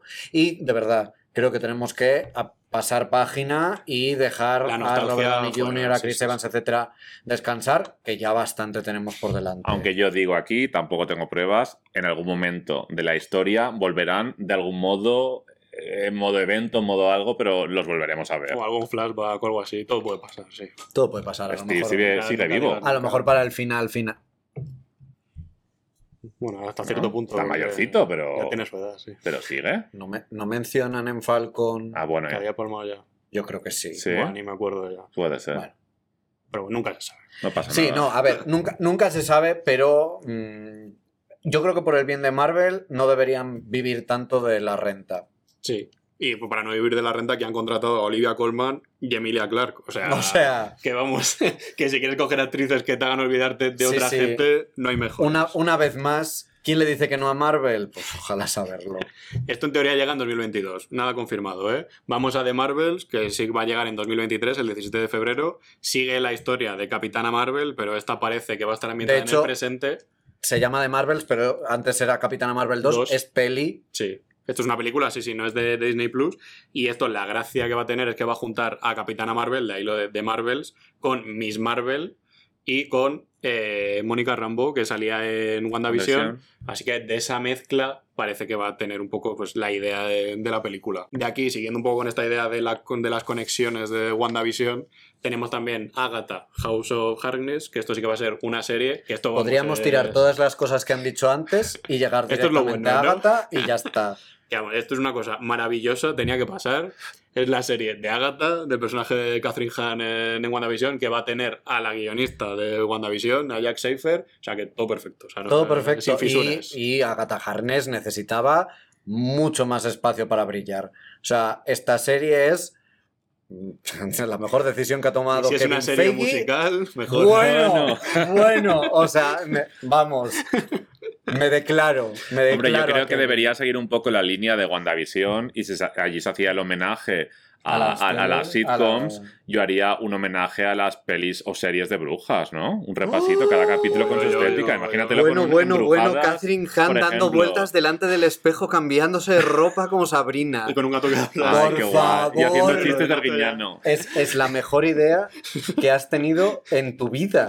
O sea, corre a patentarla. Voy, voy a registrarla ya. También va a llegar a Disney Plus la segunda temporada de Loki, que bueno, la metemos por aquí por poner a algún lado, porque no sabemos ni cuándo va a llegar, Por ni sobre especular. qué va a Ni ir. cómo, ni, Solo ni sabemos- Pero tienes una teoría del por qué la metes aquí. Sí, eso sí. Bueno, no va a volver la directora, que es Kate Herron, que le dio un estilazo a la serie, la verdad, a ver qué hacen a partir de ahí. Pero yo creo, Contratar a Sam Raimi. sí, totalmente, que la van a poner o justo antes o después de Ant-Man y la avispa Quantumania, que es la tercera película de Ant-Man, que se va a estrenar el 28 de julio de 2023, si nada cambia, como siempre. Porque aquí... Sí, no, no, esta, esta ya te digo que no, porque ya está rodada. Está o sea, rodada, es, es que. Wakanda Sí, está sí, a medias la que está ahí y Ant-Man y la avispa está rodada. Es que es fascinante lo de Marvel. Pues a trozos la, la, la van a estrenar. Sí. Porque aquí, si al final de la primera temporada de Loki conocimos, no sé nunca cómo se dice en español, el que El que, pre- permanece, el, que, el que prevalece. el que prevalece o el que permanece. O el que permanece, es Remains verdad, era, sí. ¿no? El personaje Sí. de Jonathan Majors, este súper enigmático que estaba conservando a la Tierra para que no estuviera metida dentro del, del multiverso, porque había muchos Kangs que se estaban matando entre ellos para ver quién conquistaba más planetas. Y ahora que ya sabemos que Kang va a debutar porque el que permanece no era Kang, era una versión de Kang que no había llegado a ser Kang. A ver, esto es un poco todo muy difuso. No, es- es- no sé si me estoy explicando. Seguís con nosotros, es bastante probable que no. Marvel es bastante probable que tampoco siga con Marvel. Estoy mirando Es en el móvil, voy buscando información de lo que decís. Vale, aquí, muy rápido.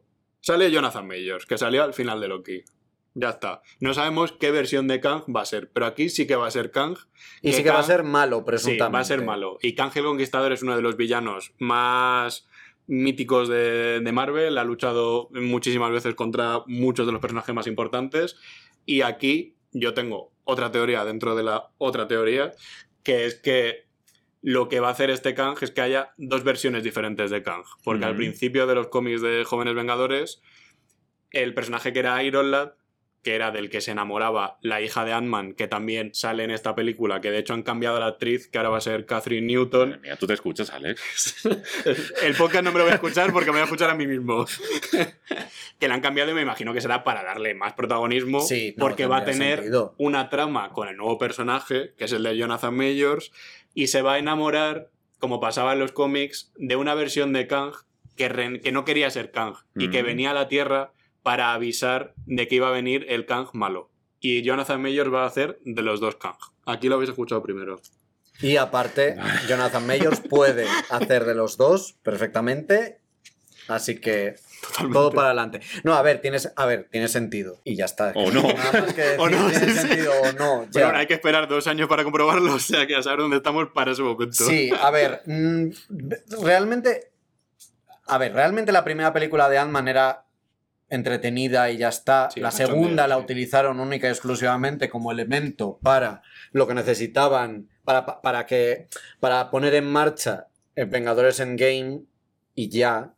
Sí que es verdad que Ant-Man es un personaje tremendamente importante en los cómics. eh, entonces yo entiendo que esto también será un poco mm, para colocar piezas más que de nuevo mm, hacer una película realmente importante. Porque ni Ant-Man ni la avispa están sabiendo. Son un poco bisagra sacarlos- siempre. Sí, Sí, exacto. Sí, sí, Y totalmente. no, no están sabiendo sacarles el jugo por mucho que Paul Rudd y Evangeline Lilly no estén mal. Pero, mm, entonces, sí, si es simplemente para presentar a Kang y que Kang sea uno de los grandes villanos de la fase, Fase 5 igual. o de la fase 5, pues está bien. O sea, También te digo, pero hasta entonces no, no va a aparecer el personaje. no, vamos a ver. Pues igual, Es vuelve. que ya la gente, ver. el, Antes- público- Una, una escena post con Kang va a existir. el público medio se va a olvidar. Clarísimo. ¿Sabes qué? Loki. A ver, es que claro que se va a olvidar. Es que mm, yo creo que ha quedado bastante patente que esta fase, a diferencia de las tres anteriores, es un caos sí, absoluto. Sí, sí, sí, sí. Eh, y no entiendo mucho por qué, porque realmente si Marvel había demostrado una cosa era que en planificación no les iba a ganar nadie. Hombre, ya, pero si planificas la fase 1 con seis películas, pues puedes planificar. no, pero pero, cuando igual, tienes tantas cosas. pero igualmente tú planificabas la fase 1 y la fase 1 era presentar personajes, muy bien. Y ya tenías claro que iban a aparecer las gemas del infinito para Thanos, para Guerra del Infinito. Muy bien. Pero es que aquí hemos estado hablando del multiverso que está ya abierto. Estamos hablando de la posibilidad de que aparezcan los jóvenes vengadores. Estamos hablando de la posibilidad de que Kang sea villano. Y lo de Valentina Eh, estamos- Alegra de Fontaine, que es eso, la otra movida que puede pasar entre medio. La otra movida, ese personaje que recordaréis, o puede que no, a estas no. alturas, que aparecía en Falcon y el Soldado de Invierno y que también apareció en Viuda Negra, que era la- la- el personaje de Julia Louis Dreyfus, Valentín, la condesa Valentina y Alegra de que es Fontaine. la que está formando. de- lo único que hay aquí es la única que está formando un equipo. Está formando un equipo que tiene toda la pinta de ser como una especie de antivengadores. Es que también es, es otro melón muy grande que a lo mejor sí que lo puedes.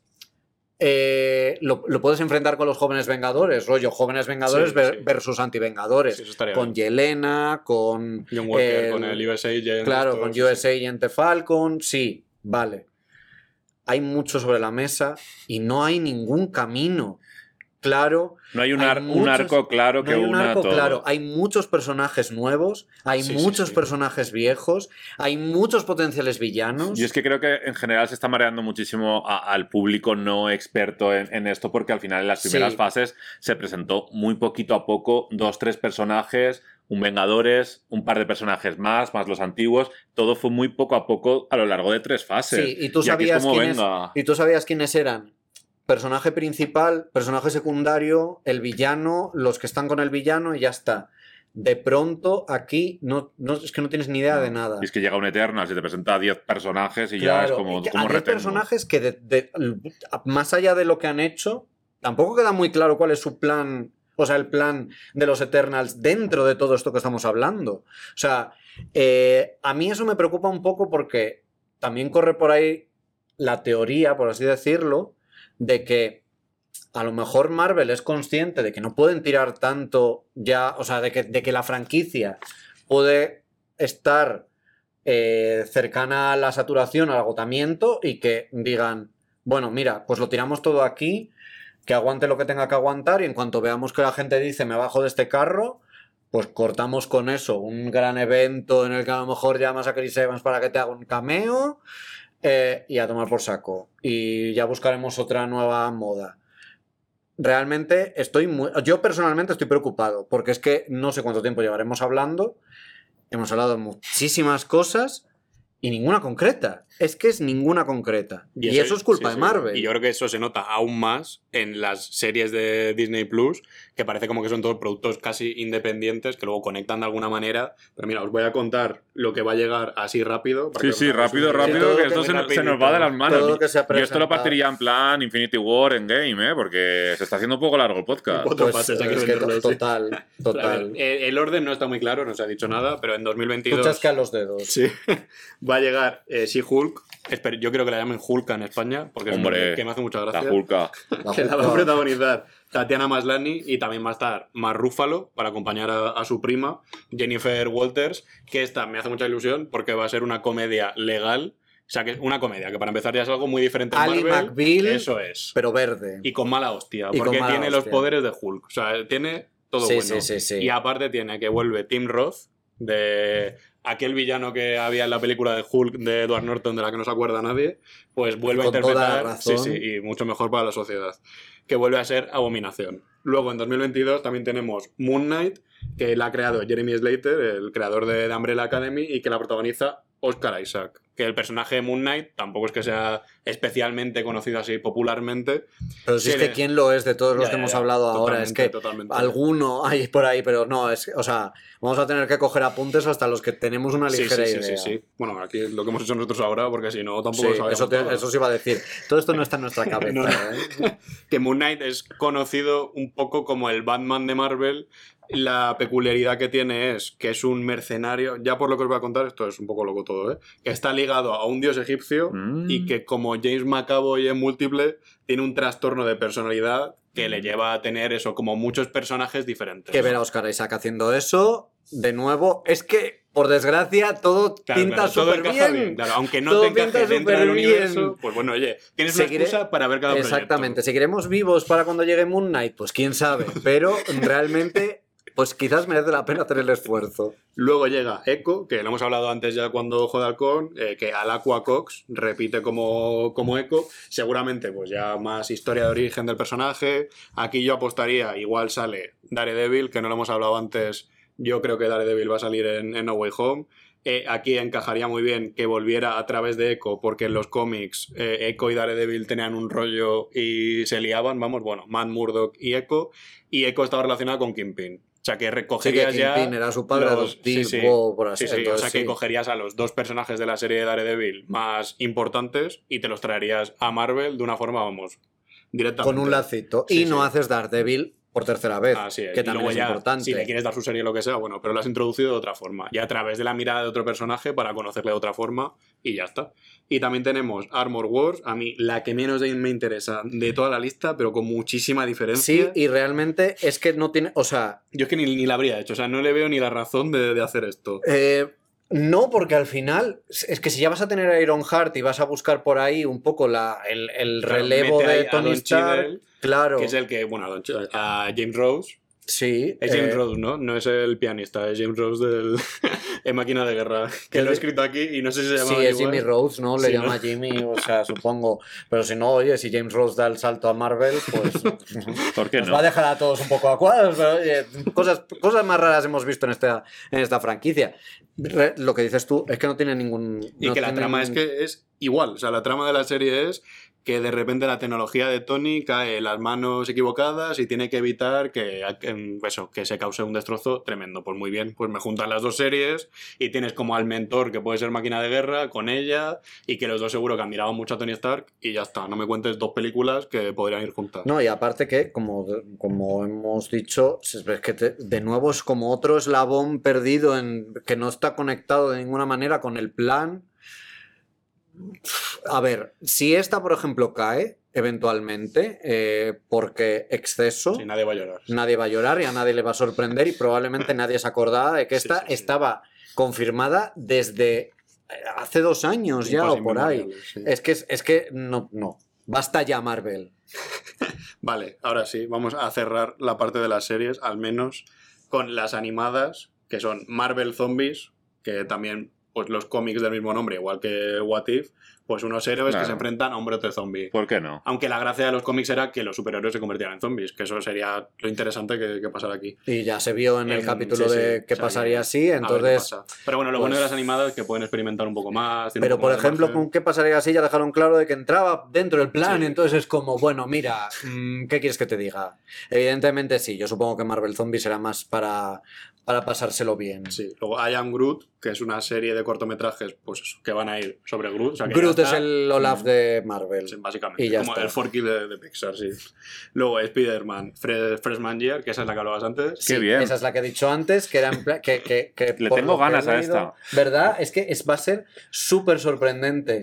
Porque ¿cómo habrá conseguido Spider-Man No sus sé. poderes? ¿Que habrá sido su tío? No, lo sabemos. Yo creo que está feliz. Está en Hawái. Está feliz en Hawái.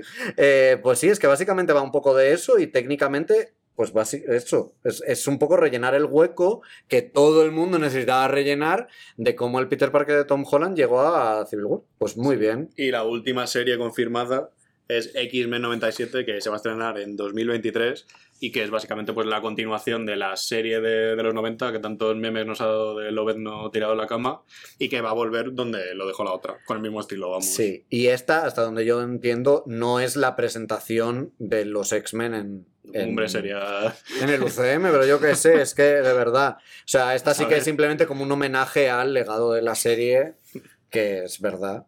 Pues Y entonces, muchos guardamos todo esto que hemos comentado es fase 4, Podría ser, podría ser que no. Las películas seguro que son fase 4. pero esto da como para seis fases, ¿no? Todo lo que hemos A ver, dicho. por cantidad de películas más o menos es como la 3. Las series es que como es todo tan difuso no Sí, sabemos la- dónde el- encaja el- cada una. Lo del tema de las series, yo creo que no, no lo han pensado muy bien. Claro, el tema es lo que hablábamos antes, que no sabemos cuándo se cierra la fase 4. Claro, porque los, las fases anteriores habían cerrado con un gran evento que era una peli de los Vengadores. O sea, eh, y aquí, como hemos dicho antes, no hay plan que se sepa todavía o que hayamos visto. Entonces tampoco sabemos qué va a sustituir a las películas de los Vengadores. Si va a ser los jóvenes Vengadores, si va a ser Multiverse Wars o como quieran llamar. eh, pues ni idea. Es que ya, ya digo que no, no parece que esta vez tengan plan. Que están. No, no diré improvisando, obviamente, porque hay muchas Que conexiones. y tal. parece de los creadores de Star Wars últimas fases, ¿no? Sí, un poco, perdido, un ¿no? poco de No sí, de vamos a, vamos a ir poniendo cositas, lo que funcione seguimos, lo que no funcione no seguimos, y en algún momento, pues eso nos ocurrirá cómo hilar todo esto. Pero.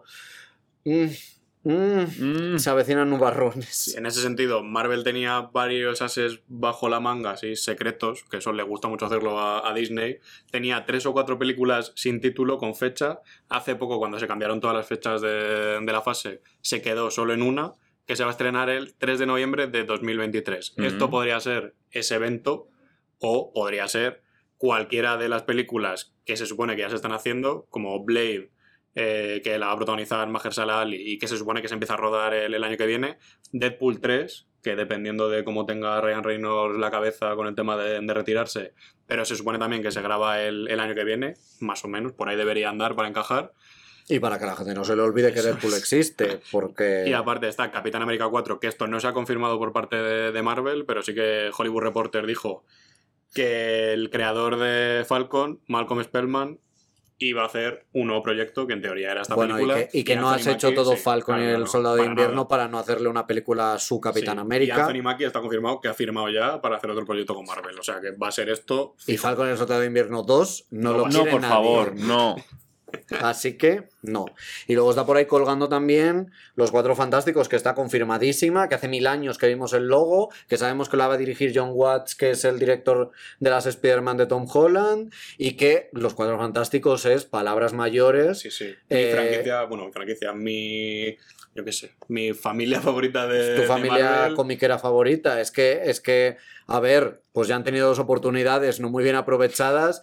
Eh, confiamos en Kevin Feige y en su equipo de creativos, pero evidentemente esa llegada, o sea, la, la entrada de los Cuatro Fantásticos en, en el UCM va a ser, o creo yo, que la van a tratar con la escala que deberían tratar también la futura llegada de los X-Men. Mm. Sí, sí, totalmente. Sí, sí, sí. O sea, A Kevin Feige creo que ha dicho que el nombre de X-Men le suena ya un poquito a viejo. Como que igual lo cambia. Que igual no hay una película de X-Men que se queda con algún personaje que le guste o coge, reinventa al grupo o igual mete al grupo dentro de otro de los jóvenes vengadores. A ver, a mí lo que me gustaba de los, de los X-Men, ya no tanto del grupo, sino de la idea de los X-Men, era que democratizaba mucho el tema de los poderes. O sea, de pronto un porcentaje bastante alto de la población mundial podía tener alguna habilidad especial y daba mucho juego. Obviamente es otro jardín, bueno, un melón que- gigantesco. el camión se nos sale. Ya, ya, ya. O sea, de verdad que vamos a tener eh, melón para varios años. No sé. Es que de- dentro del melón también el tema de eh, los vampiros no es abrir demasiado el universo Marvel. Bueno, y el hombre lobo este del, del especial de Halloween que van a presentar, que van a preparar. No sé, es que ya- sí, sí, sí. es como o sea, cosas ya muy inconexas que, que tengo que visualizar cómo van a integrar todo sí, eso. O sea, se me ocurre otra teoría que puede ser que después de haber cerrado la saga del infinito hayan llegado a la conclusión de que ahora, pues, que cada uno bufe libre. ¿Te quieres enterar de la historia de Wanda? Pues vas a saber cuáles son las pelis de Wanda. ¿Y te quieres enterar de mm, Capitán América? Construye tu propia película, Sí, ¿no? poco- en- en vez de, en vez de conectarlo absolutamente todo, que sea en plan de, Sí, bueno, tú como sí- en los cómics. Claro, sí, mírate lo que quieras y si en algún momento lo conectamos, pues ya nos buscaremos las castañas para que este personaje que a lo mejor conoces o a lo mejor no, te sea presentado un poquito.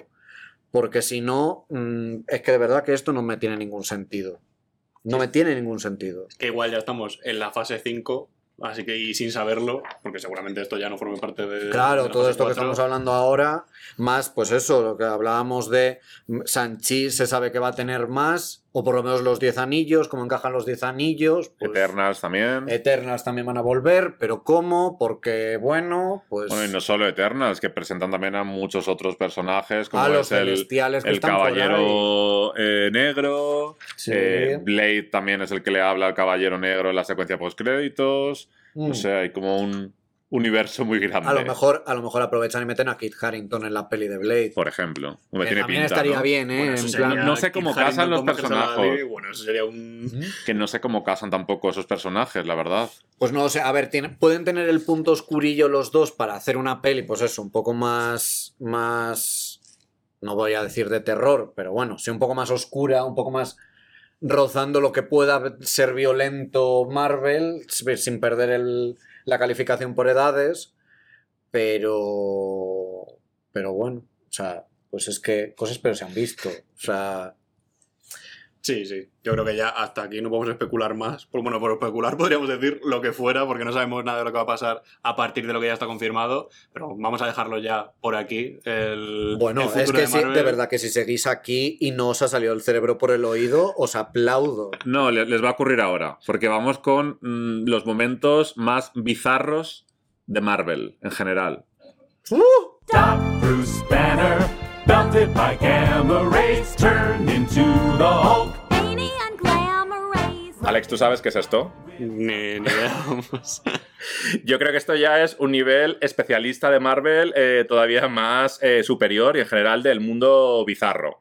Y creo que para eso necesitamos a nuestro colaborador Oscar Arenas, especialista en Marvel, en cómics y en la vida, que nos va a ofrecer un poquito de luz sobre todo esto. Hola, Oscar. Hola, muy buenas, Héctor. Pues sí, esto que estamos escuchando es un temazo que es el- un tema que mm, está compuesto por Jack Urband, que es el inicio, la sintonía de inicio de eh, la primera serie de Hulk que hubo que está enclobada dentro de Marvel Super Heroes, que es toda una serie de pequeños de pequeñas series de Marvel que, mm, que fueron las primeras que se hicieron en, en televisión.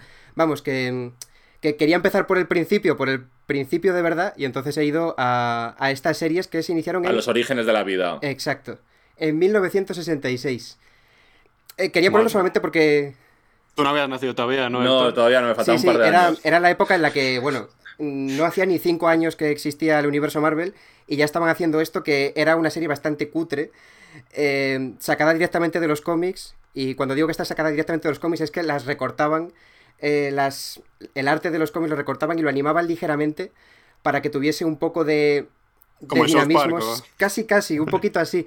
Eh, se veía un poquito peor que South Park. Em, entonces esto, esto era lo que, mm, lo que estábamos escuchando, que lo había puesto solamente porque era un, e- e- era un temazo en realidad, todas las que tenía Marvel Super Heroes. Todas las que tenía Marvel Super Heroes eran, eran buenas canciones compuestas por este ganador de varios semis, Jack Urbont, que hizo del Capitán América, de Iron Man, de Thor y de Namor. El hombre submarino hizo todas estas primeras series de, Marvel y quería empezar por aquí para introducirnos en lo más raro y recóndito que se ha hecho dentro de, del universo Marvel. Entonces me parecía pues un- un buen punto de partida. Eh, que ahora vamos a ir con, con otras cosas que son más raritas porque esto, bueno, esto era un poco como para introducir. Bueno, como he hablado, estaban incluidos esos personajes que dije antes, de eh, Capitán América, Iron Man, Thor, Namor, la de Hulk, que es la que hemos escuchado, eh, que es la que más me gusta a mí personalmente, y mm, no estaba incluido Spider-Man todavía, que todavía no era la gran figura que fue después, pero ahora vais a escuchar un corte, vamos a meternos de lleno en el universo arácnido y vamos a escuchar un corte de alguien hablando con Spider-Man Em, está en versión original porque no hay otra, pero a ver si descubrís quién es el que está hablando aquí con, con Spider-Man. Está en versión original, pero bueno. Oh, Spider-Man. Boy, am I glad you're here. Listen, a big furry thing just came along here, sat right on my grape soda. If I hadn't been off duty, why, I'd have arrested him for unlawful sitting. ¿Habéis podido...? Sí, sí. Sí, un poco, un poco ese rollo. ¿Sabéis quién, quién era el que estaba hablando? Ni idea, ni idea, no Ni sé. puta idea. Pues este a quien estabais escuchando es eh, Morgan Freeman. Ah, mira, ¿ves? Ah. ¿Ves? Eh, Morgan Freeman que estaba interpretando a un policía en una conversación con Spider-Man. Pero claro, solamente habéis escuchado una voz, que es la de Morgan Freeman, porque Spider-Man en esta serie era mudo. Voy a explicar esto mejor porque es mucha información así de pronto. Esto era mm, Spidey Super Stories, que es, mm, bueno, una serie, por llamarla de alguna manera, que estaba en 1974.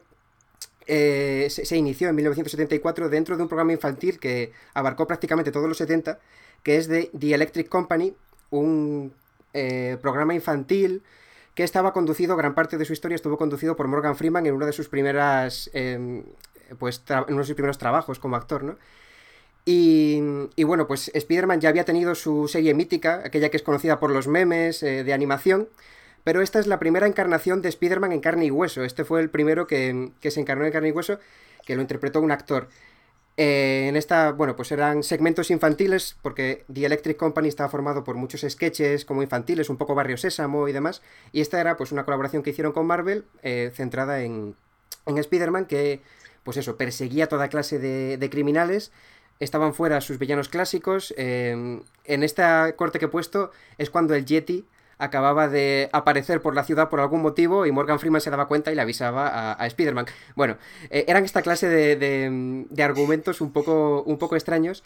Y bueno, mientras perseguía a esta clase de criminales variados, pues también educaba en valores, en, en hábitos lectores, era como, pues eso, muy educativo. Y tenía esta particularidad de que Spider-Man no hablaba. Si habéis escuchado el pop, ese final, esa era la forma de, de hablar de Spider-Man, porque cuando eh, cuando sonaba ese pop aparecía un bocadillo a la imagen de los cómics, también para educar a que los niños leyesen un poco y todo eso. Y entonces, em, pues iba, iba sonando de, esta forma eh, mientras interactuaba con gente que hablaba de verdad. Entonces era un poco extraño cómo, cómo se movía Spider-Man y tal, pues un poco también como, como una especie de forma de imitar a los cómics, ¿no? Y así, que así eh, fuese un poco más cercano esa- esas lecturas. Entonces esta es la, primera serie que- de la que quería hablar, de la de Spidey Super Stories, que, mm, que se inició así, el, primer eh, actor que hizo de, de Spider-Man de carne y hueso, que algunos dicen que era Danny Seagram, eh, este nombre perdido en el tiempo que nadie reconocería hoy en día, pero en realidad parece ser que fueron varios animadores infantiles mm, desconocidos los que empezaron a interpretar a Spider-Man. Esta era la primera, vamos con otra primera vez arácnida que tengo por aquí. Estuve desmayada más de una hora. Debo detener a esos temibles monstruos y salvar a Billy y Jeff. Ahora usaré mis instintos arácnidos para localizarlos. Ah, Por todas las mutaciones. ¿Qué me está pasando? ¡Oh, no! Eso se Por todas las mutaciones. Por todas las Yo es que creo que mutaciones. esta era Me encanta el doblaje. Spider-Woman, la primera mujer del universo Marvel que recibió su propia serie. Eh, hablamos de 1979. eh, bueno, hemos escuchado el audio latino. eh, esta, esta serie está en Disney Plus. Si la ponéis, o sea, no hay. No hay otro audio, está solamente el, el latino. Vamos a hartarnos de escuchar eh, cosas en latino porque no están en otra en otro formato. Bueno, era, era el de la época, el que se escuchaba en España. Toda nuestra infancia, sí. Claro, claro, no, no, no se doblaba antes en, otra, en otro formato. Entonces, pues eso, en esta vemos cómo pues eh, Spider-Woman está atravesando un momento duro de su vida en la que es medio mujer loba, medio vampiro. Joder. Eh, bueno, eh, el, este personaje. Este personaje se basa en Jessica Drew, en la Spider-Woman de los cómics, que sí que existe, pero vamos, que apenas cogieron el, el nombre y el diseño del traje.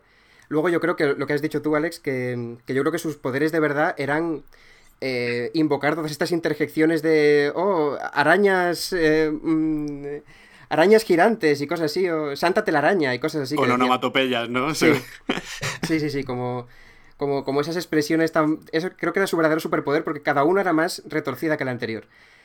Eh, pero sí, bueno, básicamente cogía un poco a la superheroína de los cómics, pero en realidad no la sacaba de contexto totalmente. Tenía un poco poderes parecidos, pero la de los cómics es, por ejemplo, una espía, y esta era una periodista un poco a imagen de Peter Parker. Editaba su propia revista, que se llamaba la Revista Justicia, muy, muy de superheroína, ¿no? Hacer una revista que se llama la Revista Justicia. Y que estos que ha eh, mencionado, Billy y Jeff, eran los miembros de la revista, o sea, eran tres personas sacando adelante la revista que con todas las aventuras que tenía que vivir por delante, yo creo que era un, todo un logro sacar adelante la revista entre tres personas y, compaginarlo con su vida de superheroína. La verdad es que tenía todo. Hombre, y de vampiro y de, y, de mujer lobo y de, mujer lobo por momentos, claro. Esto que ha parecido un poco múltiple, ¿no? También. Claro. Eh, eh, esta situación puede parecer una bizarrada sacada de una historia que es un poco rara dentro de la serie, pero es que todas las historias de la serie eran un poco así. O sea, ya pasaba con la animación clásica de Spider-Man, que en su última temporada tuvo menos eh, dinero, tuvo menos presupuesto que en, que en las primeras temporadas, y entonces tuvieron que recurrir a reciclar diseños y reciclar animaciones de otras producciones que tenían animadas. Entonces, se puede ver en la última temporada de Spider-Man, eh, de esa versión clásica de Spider-Man, cómo eh, pues se enfrentaba a monstruos un poco genéricos, ¿no? Pues la, única temporada que hubo de Spider-Woman en 1979 era toda así porque no tenían presupuesto en absoluto y mm, siempre se enfrentaba a eh, alienígenas, momias, Drácula, dinosaurios, todo era un poco así como eh, reciclado de otras producciones que tenían, que pues un poco tenían a estos personajes y, decían, bueno, pues nos vale como villano de, de Spider-Woman. De hecho, eso, he mm, dividido en tres los villanos, los tipos de villanos que tenía esta Spider-Woman. Tenía los que he dicho, los que son básicamente monstruos genéricos, alienígenas, momias mm, y todas estas eh, monstruos aleatorios, un poco genéricos. Los villanos de Marvel, que eran los menos. Los villanos de Marvel, de hecho, 100% eh, de Marvel, el único que era villano era Kingpin, que es eh, este gran villano que ha aparecido en todas las adaptaciones de Daredevil, siempre aparece. Y los Forzadores, que son unos villanos muy clásicos de Spider-Man de las primeras temporadas, creados por Stan Lee, de los primeros cómics. Y luego está también eh, Dormammu, que ha sido el villano de Doctor Extraño en su película, que, aquí aparecía también con una animación reciclada, que no era la de los cómics, sino que era otra, otro diseño aleatorio sacado seguramente del archivo que tendría la productora. Y había un tercer tipo, aparte de los villanos de Marvel y los villanos genéricos, que a mí me hace mucha gracia, que son los villanos de Star Wars. Estamos hablando... Joder, eso ya... Sí, sí. Estamos hablando de que esto era 1979, cuando Star Wars lo petaba. Eh, y Star Wars estaba en, su apogeo. Acababan de estrenar las dos primeras películas. 1980 es cuando se estrenó la, mayoría de, de, esta temporada. Y acababan de estrenarse las dos primeras películas. Estaban en su apogeo la, eh, la, fiebre de Star Wars en la época. Y, eh, por ejemplo, usaron a un villano llamado Gravitón, que existe un villano llamado Gravitón en Marvel, pero no se parece en nada al que aparece en esta serie, que es idéntico a Darth Vader. El diseño es prácticamente calcado, adaptado al tipo de animación cutre que tenía esta, eh, esta serie, pero un poco prácticamente igual. Y de hecho. Hombre, casualidades de la vida, ¿no? Sí, a ver, era una predicción de que al final Marvel y Lucas eh, acabarían siendo de Disney. Puede ser que ya estuviesen preparando el terreno para, la adquisición, ¿no? Sí, estaban negociando. Claro. Eh, o puede que fuese también casualidad, si es casualidad también que en un momento determinante, bueno, Spider-Woman lanza rayos venenosos, ¿no? Pues en, en esta resulta que de pronto sus rayos venenosos se podían condensar en una espada de luz que se enfrentaba a una espada de energía negativa que tenía este gravitón. Mm. Que eh, eh, además en una nave que, bueno, podía recordarnos a cierta escena mítica de El Imperio contraataca. Entonces era un poco, un poco descarado, la verdad. Eso... Y los compañeros de la revista no serían, no sé, Yoda y Jar Jar Binks o algo así. Bueno, no, Jar Jar Binks no porque es de la, de la precuela, pero... casi, casi. Los compañeros de la revista, de hecho, uno tenía un diseño bastante similar a Peter Parker. Pero bueno, o sea, Jeff era bastante similar a Peter Parker y el otro, Billy, era como su sobrino, que era pequeño, pero como que le hacía como de sidekick un poco. Bueno, en fin. Y, también, también aparecen los Wookiees, también aparece una raza entera que son como Chihuahua que en este caso invaden la Tierra. Mm, por algún, ah, sí, por una manipulación de un mago. Bueno, cosas que pasaban en esta serie en la que, bueno, pues eh, había esta clase de, de uso de otras licencias un poco, pues bueno, No sé, me está recordando todo esto a las pelis clásicas de Disney, versión de los chinos que vendían del todo a 100. Es, un, poco, es un poco ese estilo, sí. Esta animación era canadiense y. Y eh, bueno, sí, esas eran italianas, pero sí, es un poco parecido, sí. Tiene un poco de. de las mismas prácticas utilizan más o menos. Creo que la animación de esto está un poquito mejor, incluso, ¿eh? Pero bueno. Bueno, podríamos mencionar eh, otras sagas arácnidas, ya que estamos metidos de lleno en Spider-Man. Spider-Man ha sido el personaje que más se ha adaptado eh, de todo el universo Marvel a diferentes series. Estaba Spider-Man y sus increíbles amigos, que es un poco más conocida, en la que Spider-Man compartía espacio con el hombre de hielo y con Estrella de Fuego. Estaba em, Spider-Man Unlimited, en la que Spider-Man viajaba a una tierra paralela, en la que había animales mutados. Bueno, una serie de, de cosas un poco extrañas. Pero que, ah, bueno, ha habido demasiado de este tipo de, de, de versiones de Spider-Man y tampoco voy a detenerme en todas pero hay una en la que, en la que me tenía que detener.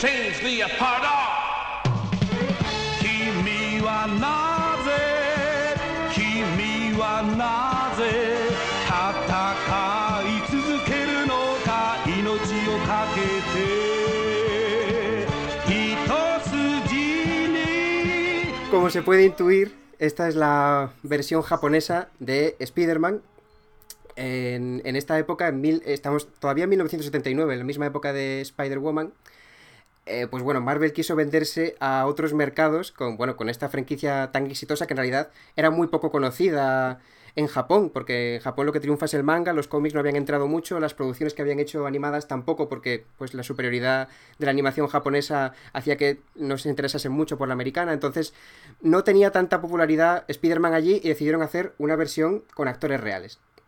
Eh, pero también, lo mismo que con Spider-Woman, aquí cogieron, cogieron el aspecto físico del personaje y un poquito de los poderes y con eso fueron tirando, porque por ejemplo a Peter Parker, bueno, obviamente lo cambiaban por Takuya Yamashiro, que eh, en este caso... Obviamente, eh, En vez de un adolescente friki, era un motorista bastante temerario, que bueno, os voy a contar un poco su historia de origen, porque también tiene alguna similitud con Peter Parker en cuanto a que tiene una tragedia familiar que, le mueve. En este caso, su padre se muere, pero se muere al investigar una nave alienígena. Una nave alienígena ah, que aterriza de pronto en Japón y que proviene del planeta Spider, ¿vale? La, nave alienígena. Eh, y bueno, al, morir su padre investigando esta nave, pues eh, Takuya se Mm, obsesiona un poco con el tema y se mete en la nave, pues temerariamente, porque era este motorista temerario que he dicho, ¿no? Y allí se encuentra un alienígena medio muerto que se llama Garia, que procede de este planeta Spider, que está metido en un lío bastante importante, porque su planeta está siendo conquistado por un emperador galáctico que se llama el Profesor Monstruo, el cual eh, pues eso, eh, está desarrollando una especie de ejército de monstruos, kaijus gigantescos para eh, pues conquistar su planeta. Y entonces Garia, este alienígena moribundo, le, le mete un poco en un berenjenal al pobre Takuya porque le dice yo no voy a poder continuar con la lucha por el planeta Spider, así que te voy a hacer una transfusión de sangre de araña yo me muero y tú ya continúas mi lucha. Y el pobre Takuya que pasaba por allí, que encima se le ha muerto al padre, pues encima tiene la responsabilidad de cuidar de la lucha de, de Garia contra el profesor monstruo.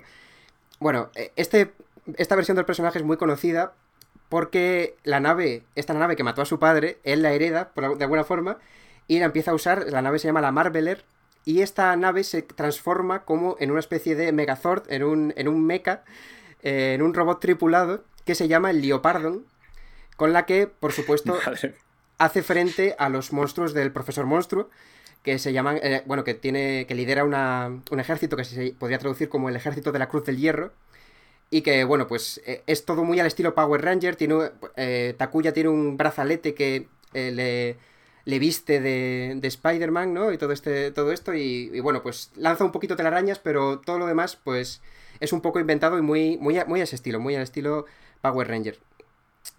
Pero esto tenía la licencia oficial porque, mí esto no tiene nada que ver con el cómic. Sí, sí, eh, Marvel, eh, básicamente, eh, hay una historia muy interesante detrás de esto. Marvel le dejó mm, a, la compañía, que era una compañía de juguetes, ahora mismo no me acuerdo qué era, que hiciese lo que quisiera, a cambio de que pudiese vender juguetes y consiguió que Spider-Man se volviese conocido en Japón. O sea que consiguió su objetivo. Ahora es verdad que luego los que leyesen los cómics dirían esto no tiene absolutamente nada que ver con, con nada, ¿no? Pero sí. Pero entonces, eh, al, ser oficial, eh, todo esto que nos estás contando podría formar parte del multiverso de Spider-Man en la nueva película. Podría, podría parecer, de momento, es posible, lo más posible es que esta versión de Spider-Man aparezca en la nueva película de Spider-Man, un nuevo universo, la de animación de Sony, la segunda parte de la que ganó el Oscar. Que mm, Phil Lord, el codirector de esta película, ya ha dejado caer en Twitter que podría ser que... Lo que pasa es que lo he dicho de una forma un poco ambigua, entonces no se sabe si Takuya y su Leopardon gigante van a estar en, en esta segunda parte, pero es posible. Es posible, habrá que esperar a finales de 2022 cuando se estrena, o bueno, a los trailers o la información que vaya saliendo, a ver si se confirma, pero de momento es bastante posible que sí que esté, porque lo ha dejado un poquito caer. No lo ha dicho, no está confirmado 100%, pero es posible.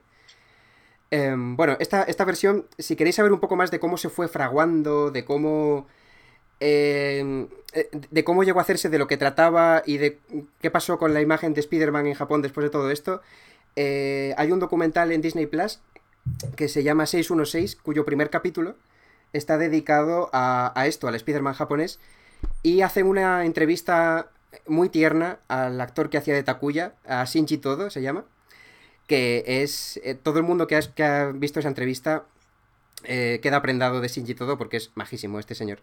Eh, y bueno, es una historia muy particular sobre cómo fueron negociando las licencias y demás, que es bastante larga de contar, y si os veis ese documental, eh, la cuentan ya en detenimiento. Pero sí, vamos, eh, vamos a dejarlo aquí nosotros por ahora, porque ya es bastante, bastante información que asimilar con, con lo que hemos tenido hasta ahora. Sí, a, los oyentes les está echando humo, no solo con lo tuyo, sino con todo lo que llevábamos detrás. Claro, claro. A lo mejor esto ya es lo que eh, termina por hacerles explotar la cabeza. Vamos a saltar ya del universo arácnido, que tenía que terminar con, con Spider-Man japonés porque era ineludible, y vamos con otra cosa ahora. La señal. Debo avisar a la policía que los cuatro fantásticos han atrapado a Magneto. Tu poder magnético solamente funciona en los metales, igual que los imanes. Pero mi pistola no es real, la hice de madera, especialmente para engañarte. ¿Madera? ¿Pistola de madera? ¡Maldición! ¿Sí? Bueno, los efectos de sonido me encantan, ¿eh? El principio así, rollo del afilador. Sí, es, un poco eh, de telenovela, ¿no? Cuando ponen la música intensa, ¿no? Y se va acercando hacia, hacia la imagen del, protagonista, ¿no? Es un poco de telenovela clásica, sí. Eh, me encanta este corte porque es como que eh, Reed Richards, el líder de los Cuatro Fantásticos, ha vencido a Magneto apuntándole con una pistola de madera como si nadie se le ha ocurrido esto antes, ¿no? Es como... Eh, le ha engañado apuntándole con una, pintura, con una pistola de madera, como, no sé, una lógica sin fisuras propia del genio de Mr. Fantástico. Bueno, esta es una adaptación de los Cuatro Fantásticos, se llama Los Nuevos Cuatro Fantásticos, em, de 1978. A ver, esta clase de cosas no son menos ridículas que otras series animadas de la época, en realidad.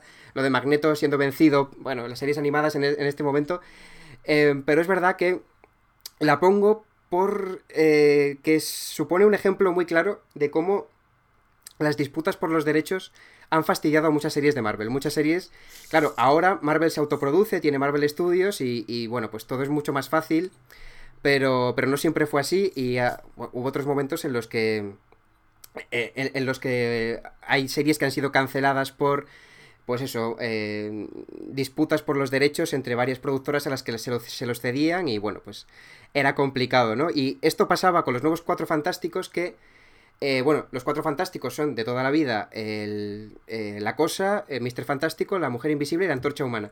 En este caso, la Antorcha Humana estaba en manos de Universal, porque querían hacer una película solo de la Antorcha Humana, por algún motivo. querían hacer una película únicamente de la Antorcha Humana y aquí querían, eh, tenían la serie como a medio producir y les pareció más importante producirla, aunque no fuesen los cuatro que eran siempre, y cambiaron a la antorcha humana por Herbie, un robot.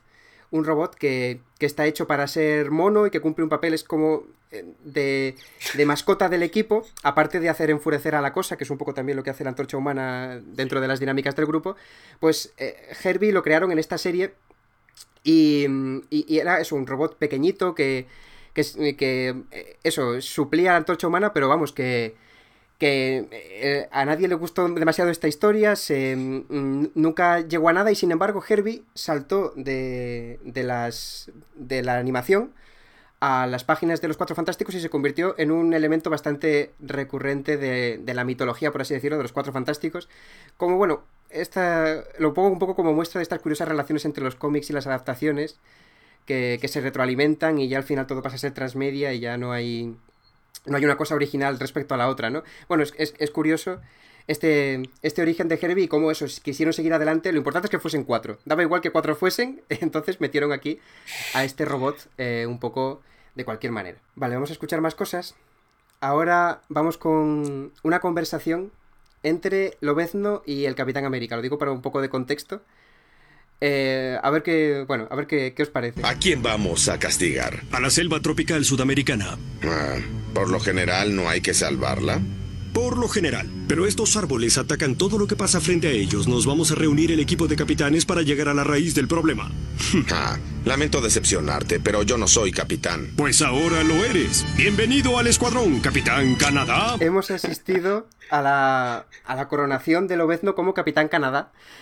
Porque eh, Lobezno es, claro, Lobezno es canadiense y aquí el Capitán América pues quiere incluirle en su grupo porque resulta que en este capítulo eh, pues el Capitán América se encuentra con otros capitanes de otras nacionalidades.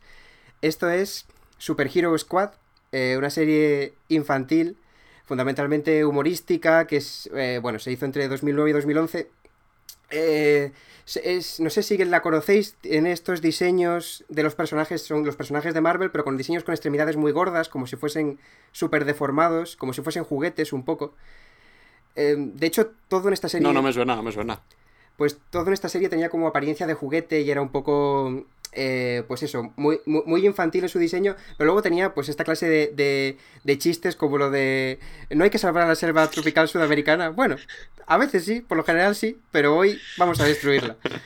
Eh, bueno, eh, tenía esta clase de, de, cosas como, bueno, cambiaba mucho la personalidad de los, de los protagonistas. Básicamente, Thor, por ejemplo, se convertía en un vanidoso que siempre estaba preocupado por su peinado.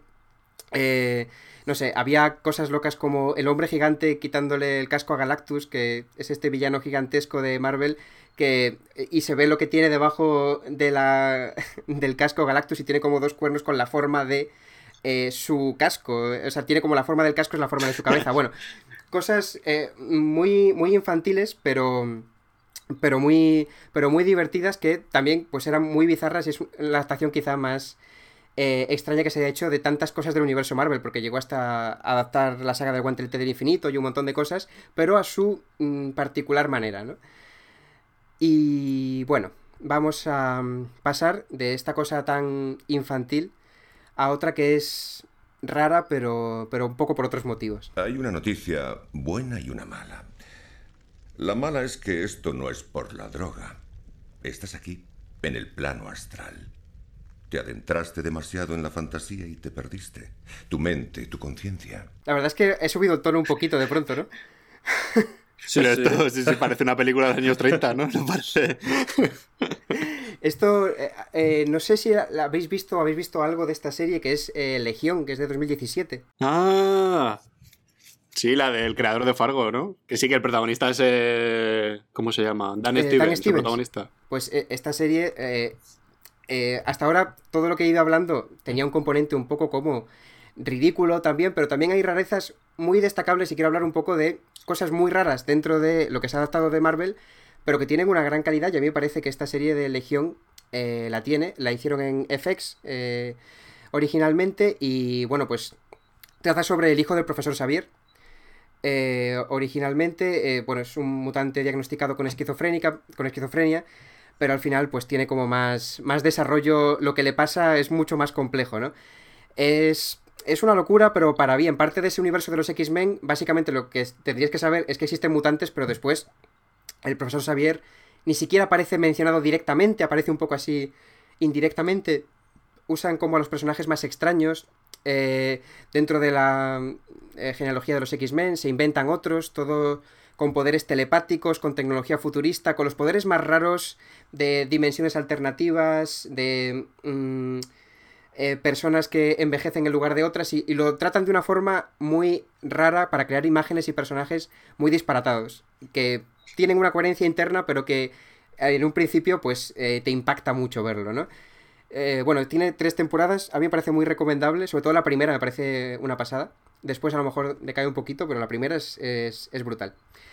Y eso, quería hablar esto, este eh, de pronto fragmento que nos ha metido tanto en la seriedad y también eh, en la rareza, sin, sin, abandonar la rareza, quería pues eso, hablar un poquito de estas cosas que, que, son un poquito particulares dentro de Marvel, pero que siguen teniendo su calidad. Y dentro de esto, bueno, creo que quien ha adaptado eh, Marvel mmm, cogiendo las cosas más extrañas, más rascando en el fondo del baúl, ha sido Hulu que ha hecho eh, series mmm, de personajes muy de tercera fila o de productos que en principio nunca pensabas que se iban a hacer, como Runaways, ha hecho, eh, ¿cómo se llama esto? Hellstorm recientemente, que no ha tenido mucho éxito.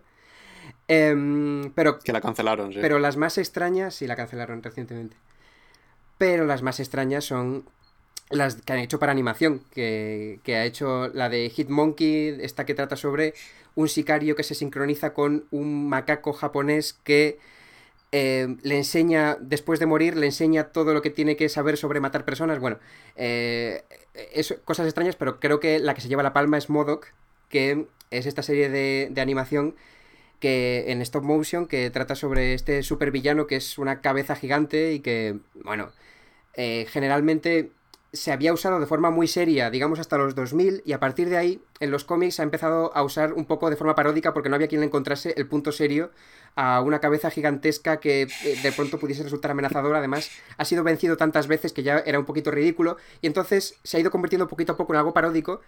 Y ese espíritu paródico de, del, del personaje más reciente en los cómics, en los TVOs, lo ha recogido la serie de Hulu, que ha armado toda una sitcom costumbrista sobre lo que es ser un supervillano fracasado, usando a este Modoc, que, que, bueno, que creo que es una serie, de las series destacadas y una cosa muy psicotrópica por momentos, muy acelerada, pero muy divertida también.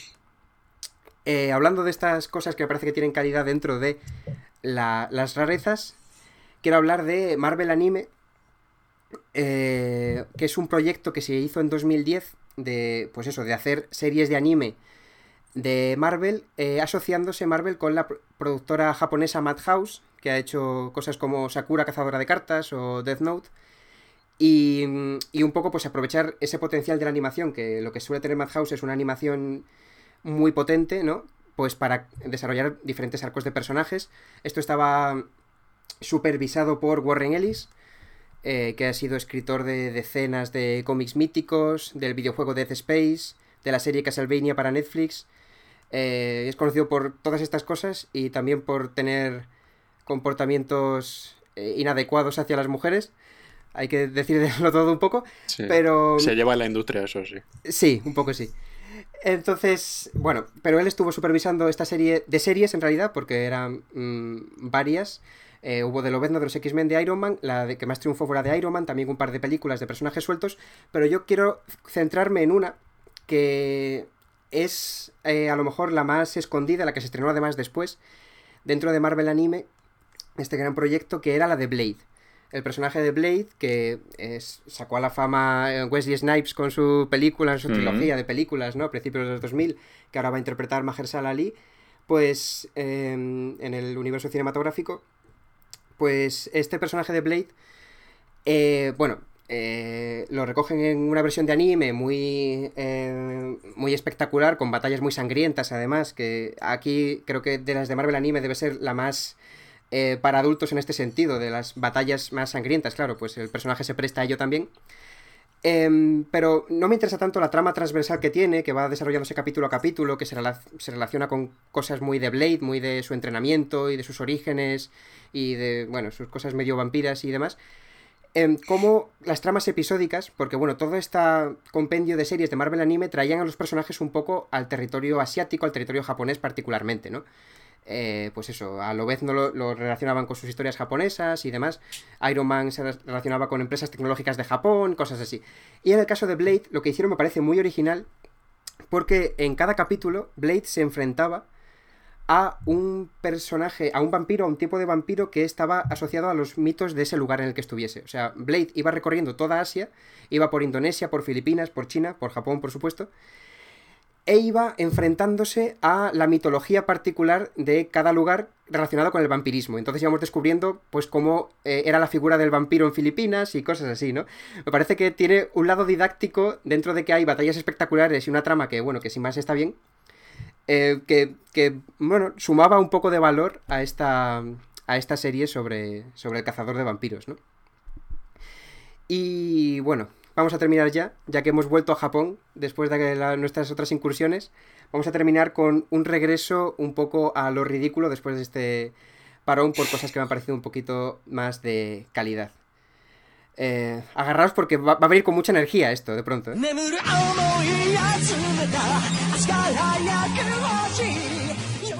¿Qué es esto, Oscar? Sí, sí, porque me ha dejado loco, ¿eh? Parece alguien cantando en un karaoke, ¿no?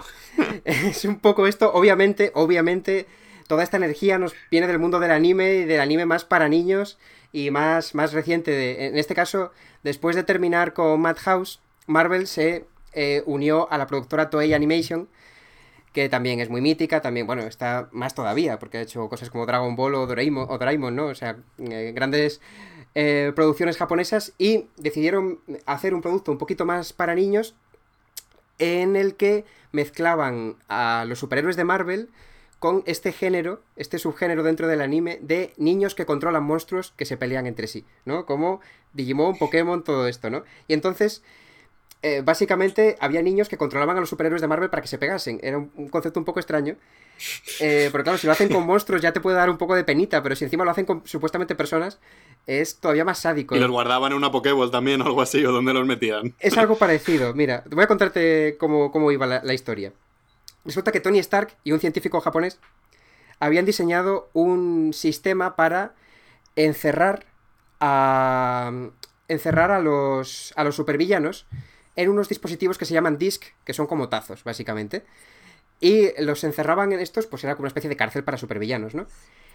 Pero eh, Loki, el malvado Loki, aparece en escena y eh, mediante un hechizo, hace que los propios Vengadores sean los que acaben en los discos de forma irremediable y no puedan escapar de ahí. Y entonces, resulta que hay una serie de niños, eh, entre ellos los hijos de este científico japonés que ayudó a Tony Stark a crear los, la cárcel esta, los, las Pokéball estas, em, que, bueno, se llaman Akira y Hikaru, y bueno, una serie de niños eh, entre japoneses y americanos que son capaces de eh, invocar a los héroes desde el disco y hacer que se liberen por breves periodos de tiempo para que luchen contra toda clase de amenazas y demás. Que, yo me pregunto si tendrían esos niños la misericordia también de liberar a, los héroes de vez en cuando para que hagan su vida diaria, para que, yo que sé, hagan sus familiares. Claro, para que, se, pues, tomen un algo, ¿no? O simplemente solamente los liberaban para las batallas. No lo sé, no, no he podido ver la serie porque la serie eh, no se ha licenciado fuera de, Japón, o al menos en España no, desde luego. Em, este concepto, que es un poco refrito de Digimon y de un par de cosas más, y que en Occidente nos puede sonar un poco como marciano, en realidad eh, tuvo cierto éxito en Japón. Em, tampoco es que fuese la bomba, pero sí que fue bastante seguido. Eh, por lo menos lo suficiente como para que la mercadotecnia japonesa se activase y se creó un videojuego para la 3DS o unos... Eso, estaba pensando yo, que esto tenía que ser un videojuego, pero vamos, que yo me lo compraba. Sí, sí, de, eh, de manual.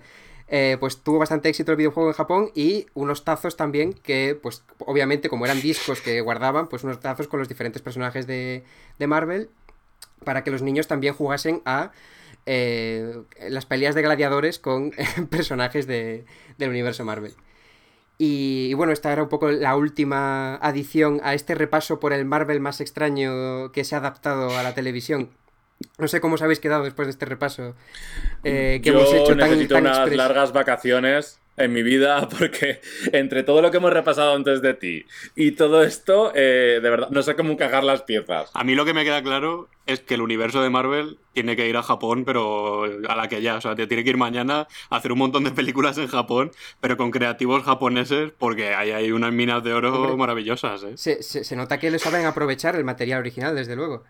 Y crean sus propias eh, eh, sinergias y Pues igual ese es el evento vamos, que hacía falta. mezclar el eso, crossover, Spider-Man con los Power Rangers, sería fantástico A mí, superhéroes en general, y ya con Marvel, es que me pues, parece. Y Doraemon. ya son- son Pero es el crossover de la cultura para mucho. popular ya definitivo y habría que hacer- Eh, dejar de hacer películas y Los series y todo. Power Rangers ya tuvieron un crossover con las tortugas ninja, así que todo puede ocurrir. Claro, y que, que- que se una el, el Leopardon de, de Spider-Man con los, los Megazord de estos de, de Power Ranger y que Sí. hagan un super robot del carajo. A ver, Disney tiene dinero para comprarlo, que están baratitos ahora los Power Rangers. Sí, Disney puede comprar Japón directamente. Muchísimas gracias, Oscar. Te Nada, esperamos pronto para que nos cuentes más, que, que sabemos que, que sabes muchísimo de esto y tienes que iluminarnos. Ha sido un placer escucharte. Hay, hay mucho donde rascar, sí.